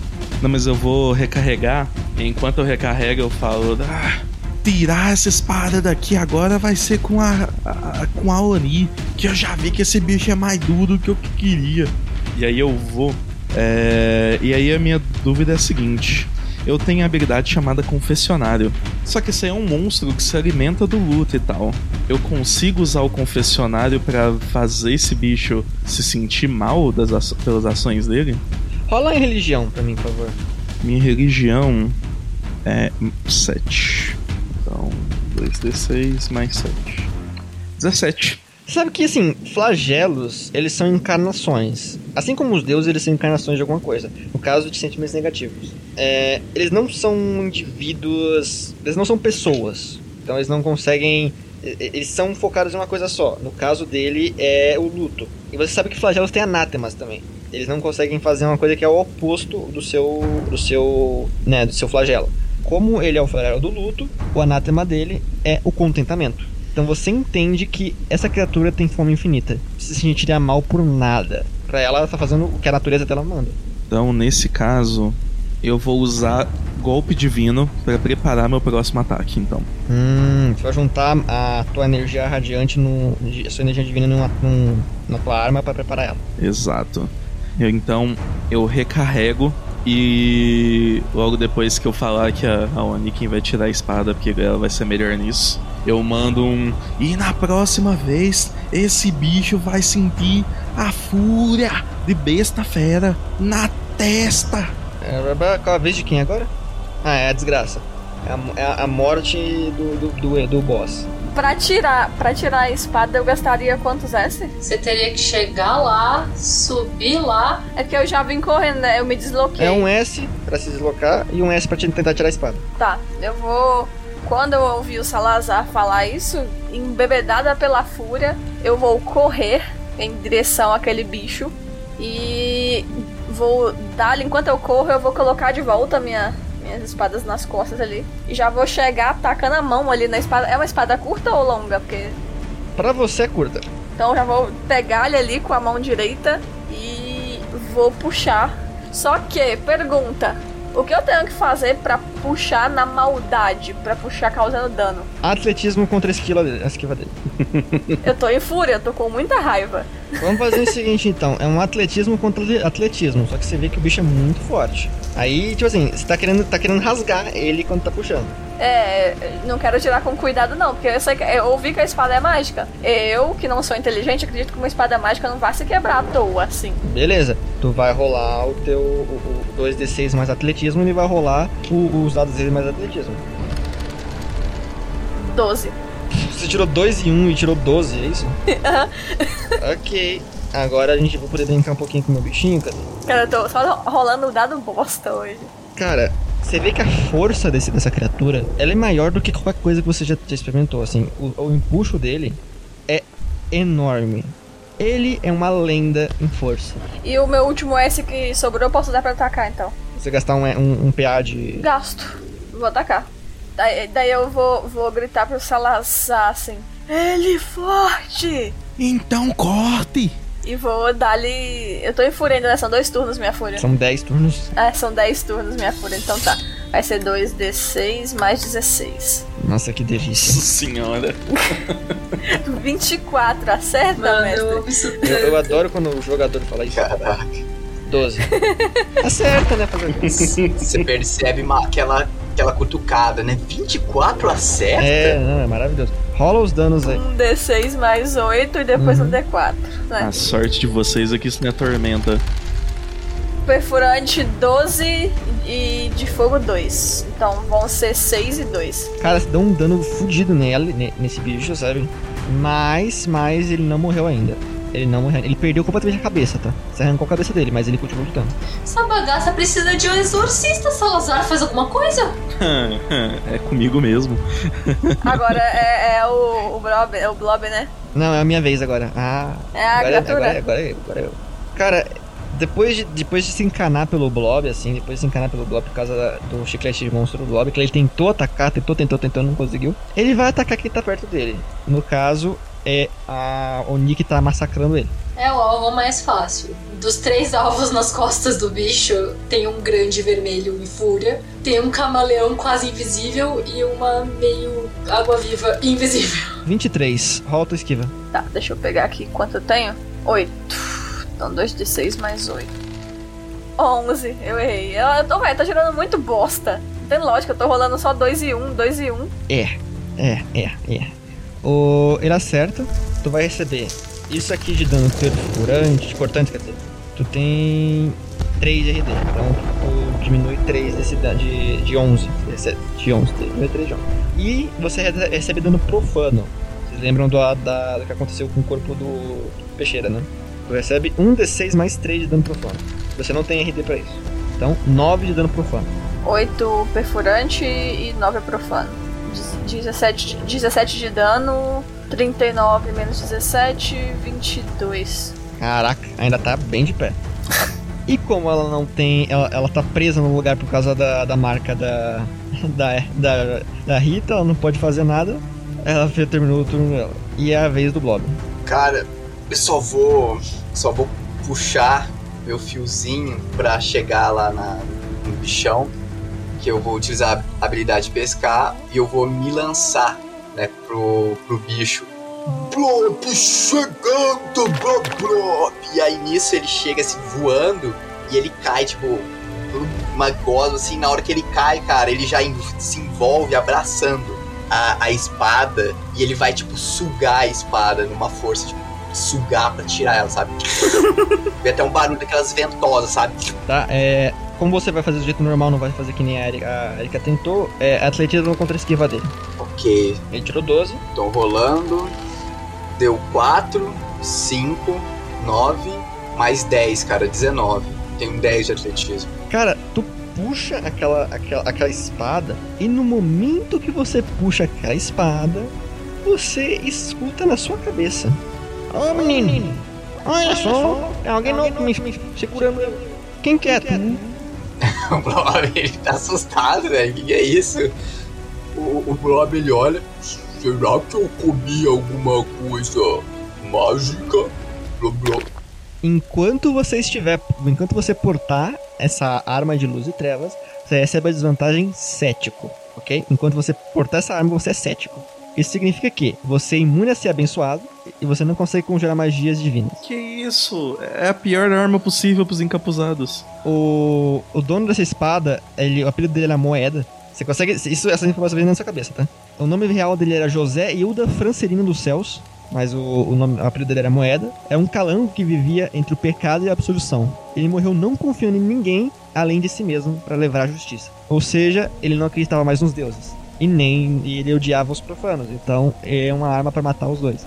É o seguinte. Essa arma possui seis cargas, recupera uma dessas cargas sempre que o portador destrói uma criatura do tipo flagelo ou celeste.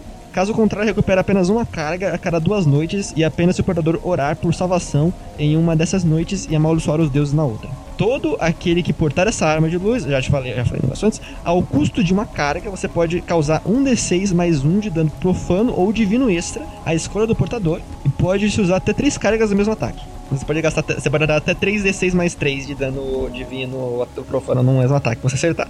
Ao custo de duas cargas, você pode identificar um flagelo ou ser celeste à vista de um usuário. E a informação é dada, é dada pelo espírito, né? Que tá no, no, no negócio. O espírito tá vivo e tá conversando com você. Essa arma não pode ser portada por criaturas do tipo flagelo ou celeste. E todas as outras estatísticas dessa arma são uma espada curta comum.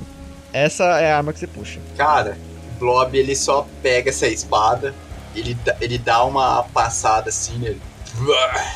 Essa espada tem gosto ruim. E ele lança a espada Eu pra, gosto. pra Kepler, cara. Opa. Só que ele não. ele Só que, tipo, ele lança, sabe? Tipo, ele mal sabe que ela tá ali, mas ela tá invisível, ele só lança. Então ele fala que essa espada tem gosto ruim, ele lança. No momento que você lança, você sente a sua fé na Yara voltando, tá? Cara, ele ignora total essa espada. Ele não tem gosto bom, foda-se. Beleza, beleza, beleza. Ah, ok, ok, ok, ok. É a vez de. É a vez da Kepler. Vai lá, Kepler. É o terceiro turno, inclusive, tá? Pego a espada? Você pode pegar. Eu pego a espada. Pega a espada, não tem problema, não pode gastar, não precisa gastar com isso. Sei lá, ele jogou a espada, vai que eu tenho que fazer um teste de destreza pra pegar. Né, né, né, né. Ah, então eu vou gastar um S pra sair de cima da aranha. Não, mentira, eu tô em cima da aranha, eu posso atacar a aranha com a espada divina. É isso que eu vou fazer. Eu vou assumir que a espada tentou falar comigo também, falou essas coisas, informação importante que eu preciso saber. E eu vou tentar cortar. Beleza. É, vamos dizer que. Eu não lembro exatamente a estatística de uma espada curta, mas vamos dizer que é mais. Rola o teu, rola o teu ataque de armas brancas. É o mesmo ataque da, do teu gancho, tá? Mesmo, mesmo bônus do teu gancho. Meu gancho é 8. 17. É, tu acerta. Primeiro, eu quero ver a minha alma e o willpower da aranha.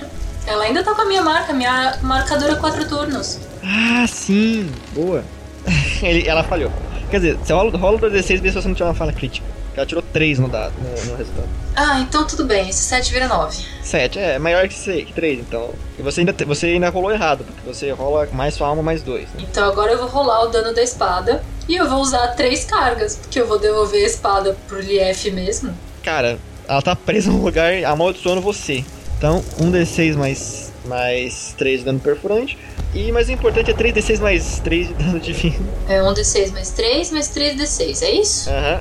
Mais 3d6. É, mais 3d6 mais 3. Mais 3, então tá. Cara, você mata essa porra, quer ver? Só, só rola. Não, 1d6 mais 3 deu 8, Já tira. Dá, dá 2 de dano já. e aí dá 9 mais 3 dá 12 de Mais, dano mais 2 por causa da desvantagem dele dá 14. Ele tinha 6 de vida.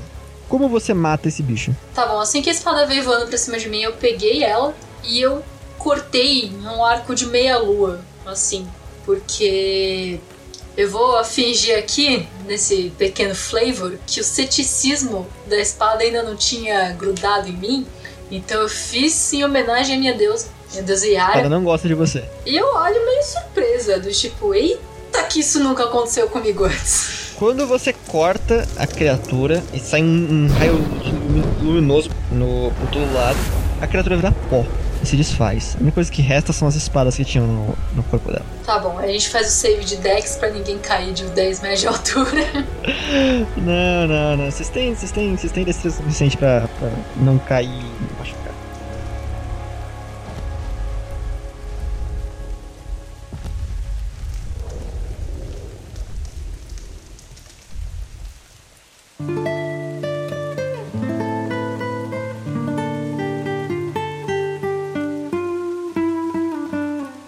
Tempo passa, né? Tipo, o ceticismo começa a, te invadir, é, Kepler.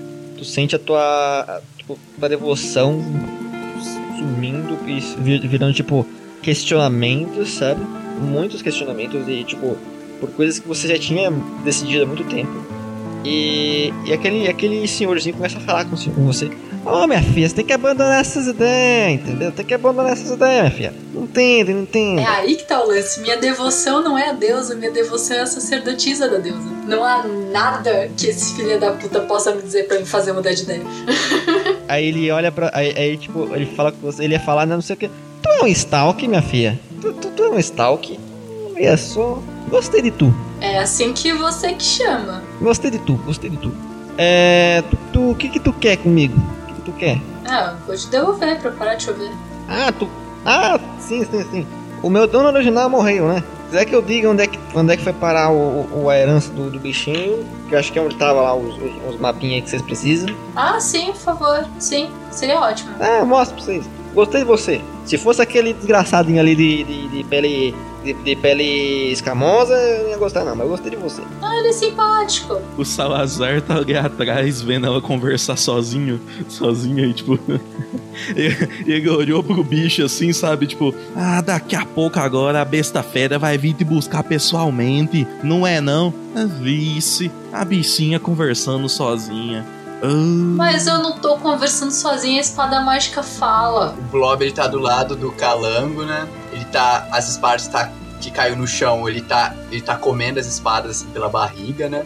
Aí ele. Essa espada também falou com você? Blá blá. Kepler, a espada vai te guiando. Então, minha bicinha, ele, ele, ele, ele escondeu dentro de uma árvore oca, na floresta. Eu mostro o caminho, vai à frente, vai à frente, um pouco mais à frente. À esquerda, não, não passa daí. Bom, já que estamos aqui, você tá disposto a conversar comigo? Por que tem florestas aqui dentro? Esse lugar mal tem sol, tem essa chuva esquisita todo dia, o dia todo. O labirinto não é um lugar pra ter floresta, não faz sentido esse ecossistema. Mas, mas, mas é, é que as árvores. Pense, pense, pense. A, a dona original desse, labirinto era uma a senhora da natureza, a senhora da vida. Ou seja, o chão é cheio de nutriente. Mas por alguma desgraça do destino só cresce, só cresce tubérculo e árvore. Nada que come.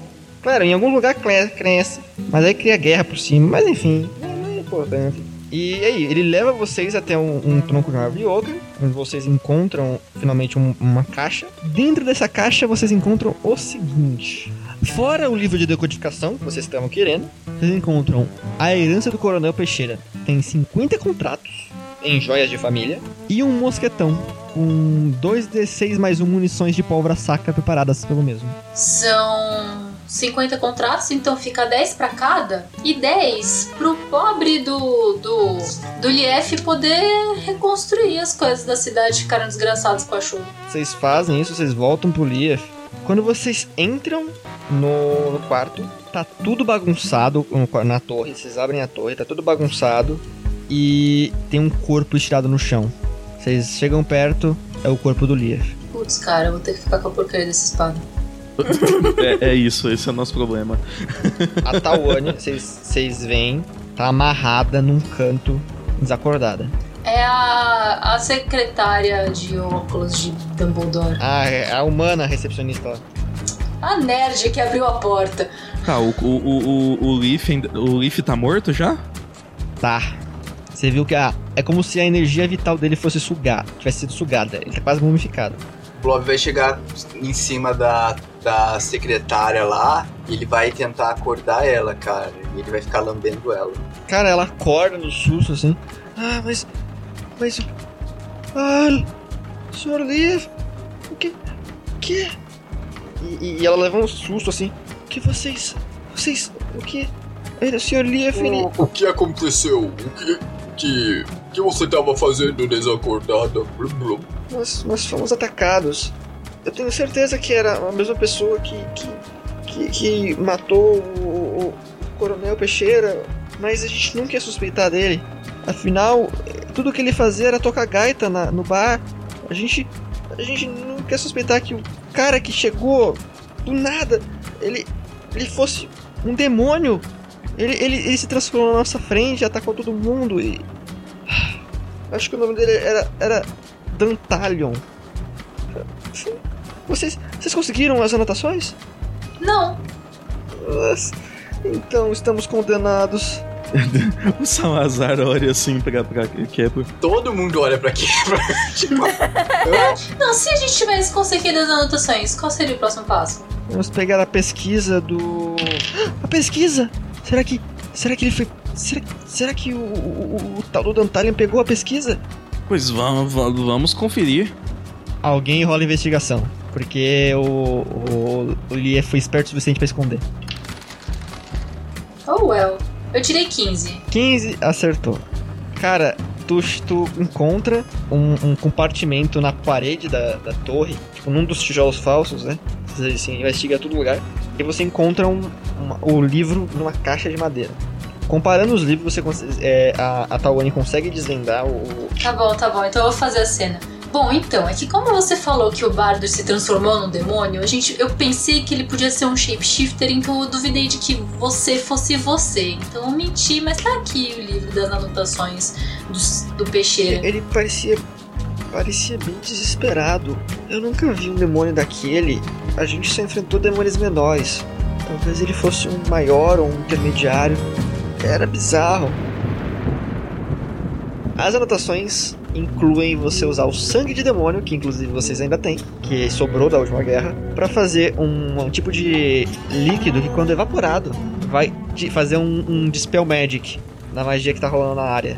Parece que o, o Peixeira ele identificou que alguém tinha conjurado um, um ritual muito pesado pra fazer essa, essa, essa chuva de ferrugem acontecer. E ele conseguiu um, um arranjar um jeito de fazer um dispel médico usando sangue de demônio pra acabar com esse, esse ritual, esse círculo ao redor da vida. A partir do momento que, você, que, ela, que a Tawane consegue realizar esse, esse, esse feito, né? Aquela neblina vermelha sobe e a chuva, que já tava, ainda já tava começando a cair vermelha, começa a cair normal. Ela vira pra vocês e fala: Assim como o Lief prometeu, nós ofereceremos toda a assistência que poderemos dar e se vocês precisarem de ajuda de qualquer forma, nós ajudaremos. E vocês podem ficar com o que vocês encontraram. Pode ser de vocês. Comida também, eu posso fornecer comida. Acho que as pessoas da vila vão ficar gratas a vocês. Tá. É, essas, esses 10 contratos ficam pra você. A gente já pegou as nossas respectivas partes, porque eu acho que essa chuva aí fez mais estrago do que a gente acha que fez. É, eu recomendo que você não deixe esses dois cadernos um do lado do outro, né? Esconde um em um lugar, um outro. Cuida aí da sua pesquisa. Mas a gente tem mais coisas pra fazer. Talvez a gente vá atrás desse demônio aí do, do bardo. Qual o nome dele mesmo? Dandelion? Dantalion? Dantalion. Dantalion. Ele, ele deixou algo cair no chão. Isso é um selo que você identifica como sendo um selo dos demônios intermediários. É, um, é, um, é o selo do círculo, do círculo da peste, tá? Do, da, da ganância com a peste, a mistura da, da ganância com a peste. Vocês conseguem identificar o tipo de demônio que, que originou esse, esse selo. Provavelmente é um demônio da devastação, que é um demônio bem forte até pro, pros padrões atuais. Dantalion é um nome de um demônio alto, né? Você consegue imaginar então o tipo de, de perigo que passou pertinho de vocês. Porque esse bicho você sabe que vocês sozinhos não dariam conta. Mas uma vila inteira armada com pólvora e, e aventureiros super fortes. Quando vocês estavam pra sair, imagino que vocês tiveram, res- resolveram dar o fora, alguma coisa do gênero. A gente vai atrás de comida. A Kai tava em fúria até agora e tá com fome. Vocês vão atrás de comida e alguém chega perto de vocês. O padre do vilarejo, o Salazar conhece ele como Asa Branca, Cícero Asa Branca. O Cícero ele, ele chega em vocês. Eu quero agradecer vocês por terem ajudado nosso vilarejo. Eu sei que as pessoas julgam muito as pessoas que saem, exploram e etc, mas Bom, eu, eu senti que eu deveria entregar isso pra vocês. É uma coisa que é passada de geração em geração entre os, os sacerdotes do- da nossa igreja. Ele entrega a algum de vocês um pedaço de pano. Isso é papo do Salazar, eles que se conhecem. É, eu pego o pedaço de pano. Realize um teste de vontade, CD15. A minha vontade é gigante. Ah, não, eu tenho mais um por causa do meu símbolo, né? Então eu tenho mais 10. Tentando lembrar o que, que me dava aqui. 17. Olha só, a CD era 15. Seguinte, você consegue uma vaga direção, uma ideia de direção e a palavra mapa para o coração de Nayar surge em sua mente.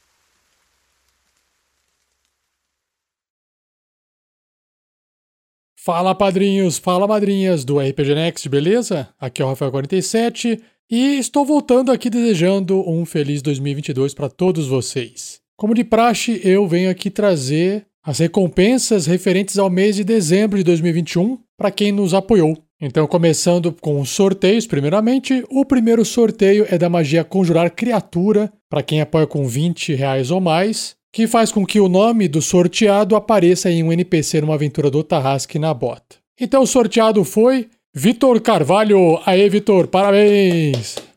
Próximo sorteio é da magia Animar Objetos, que permite o sorteado escolher um nome para um item de algum personagem para que ele possa usar na aventura. Ele vai usar esse item nomeado por você. E o sorteado foi Camille Alvim. Aê, Camille, parabéns! A outra recompensa, lembrando que não tem sorteio, é a Magia o Grande Ferreiro, que se trata de uma consultoria, um bate-papo, uma conversa sobre RPG, envolvendo RPG e qualquer outro tema, desde que os participantes tenham conhecimento prévio sobre aquele assunto, o pessoal do RPG Next. Mas basicamente é um bate-papo com todos aqueles que apoiam com 100 reais ou mais por mês o projeto. E os participantes, os que têm direito a essa recompensa, são Marcos Alberto da Silva, Cleberson Buzinaro e Camille Alvim. Obrigado, pessoal, mais uma vez por apoiar o projeto com essa quantia.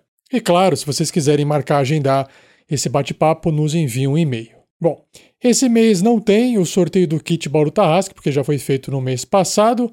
No entanto, olha só, para poder comemorar essa entrada de ano novo de 2022, eu vou estender a recompensa da nomeação de cada um dos padrinhos que apoiam com 20 reais ou mais para todos vocês. Então vai ser longo, mas acho que todos aqui merecem um obrigado nominal aqui gravado.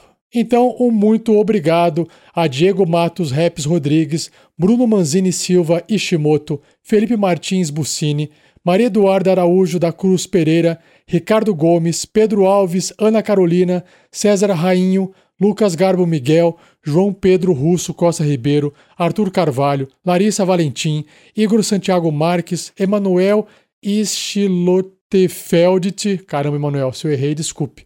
Gustavo Grando, Pedro Tanaka Duarte, Benjamin da Nóbrega Bezerra, Marcos Falkenbach, Rodrigo Alves de Moraes, Rafael Frank, Carlos Eduardo Medeiros Pessoa Filho, Vinícius Silva Santos, Felipe Martins, Alberto Dias de Souza, Micael Steffen, Lino Augustus Rodrigues Bandeira, Rafael Leme, Rodrigo Weigert, Weigert, acho que eu falei certo, Patrick Marques, André Bonfim Ferreira, Alisson Sturza, Fábio de Souza Jorge, Anderson Ribeiro, Gleico Pereira, Lucas Eduardo Pires Ramos, Igor Santos, Jean Fernandes, Alex Primo Brustolin, Luiz Ábido, Paulo Alfredo Medeiros da Fonseca, Caroline QGC Moura, Renato Gomes Silveira, Gabriel Meneza Lopes, Henrique Menezes, Jean Andrade, Humberto Dotto, Felipe Oliveira, Carlos Eduardo Abreu Azevedo, Alexandre Musseli, João Teles, Jean, Paulo Rocha,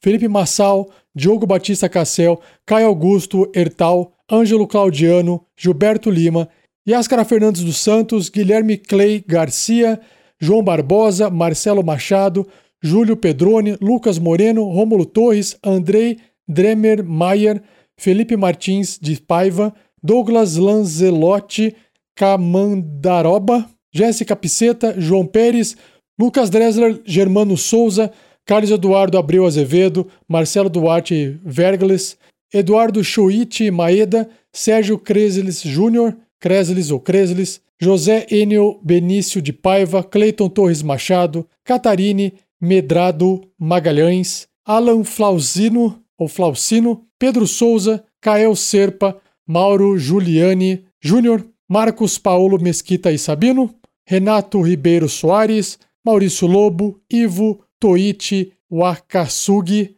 Leonardo Euclides Gustinelli, Giacomo Gustavo Pilati, Fernando Souza, Luiz Laveneri, Weber Lima, Anderson K. Saito, João Matias, Carlos Henrique Balestero, Rodrigo Pereira, William Valer, Edmar Júnior, Rafael Teixeira Lisboa, Paulo Lima, Renan Lucena, Cristiano Silva, Jefferson Estevo, Nilson Dória, Allen Araújo, Cristina Teyssen, Rafael Anderson, Valdo Raia, Thiago Miranda, Murilo Fernandes Lobato Marques, Thiago Ribeiro, Rafael Roberto de Carvalho, Carolina Lopes Pérez, Wevson Guimarães, Samarone Cardoso, Matheus Oshiro, Matheus Gabriel da Silva Fernandes, André Kupikowski, Jean Kank, Flávio Romero Acácio Barbosa, Fábio Salge Figueira, Eduardo Patriota Guzmão Soares, Diogo Pasquato, Fábio Domingues Gameiro, Cássio Félix, Danilo Negrão, Maurício Oliveira, Caio Feitosa de Almeida Cruz, Diego Miguel da Silva, Caio Faveiro, Patrick Pereira Lerme, Maico Cristiano Wolfart, Christopher Pavan Andrade, Rafael de Castro Machado Homem, João L. de Dantas, Iomar Mendel Pereira Júnior, Diego Simões, Vitor Carvalho, Gustavo Bernardo, Vitor Castro de Araújo, André Bertocco, André Li Castro, Gabriel Cesário Gomes, Thiago Kessler, Guilherme Sansoni, Patrick Butman, Rodrigo Queijo Ferreira da Silva, Enzo Polignano, Fabrício Guzon, Rafael Henrique Borges, Vitor Adriel Todescato Keller, William Yamashita, Rafael Cavalaro, Vinícius Halbert, William Lugli, Sérgio Morbiolo, Lohan Negris Ronchi, Eduardo Antônio de Lucena Lisboa, Heitor Moraes, Alessio Sartorelli, Michel Nantes, José Ziperer Ferreira, Rafael Pieper, Christopher Marques, Marcos Alberto da Silva, Cleverson Buzinaro e Camille Alvim. E não parou ainda, porque temos os novos padrinhos e madrinhas, ou aqueles que fizeram uma alteração de valor ou voltaram. Então, obrigado também ao João Vitor Freire Antônio dos Santos, Lucas Zignário de Jesus, esses dois do Padrim, do pessoal do PicPay, Lúcio Márcio Soares Couto, Vitor Breda, Tiago Ladeira Gaial ou Gaião, Luiz Vitor Santos Borges, J. Santos, Júlio da Silva Godóis, Felipe Rio Siqueira, Érica Freitas e o pessoal que está também apoiando pelo YouTube, que é o Gamer Case, o Yuri Ferreira, Rafael Esquerdo, Esquerdo com I e fechou.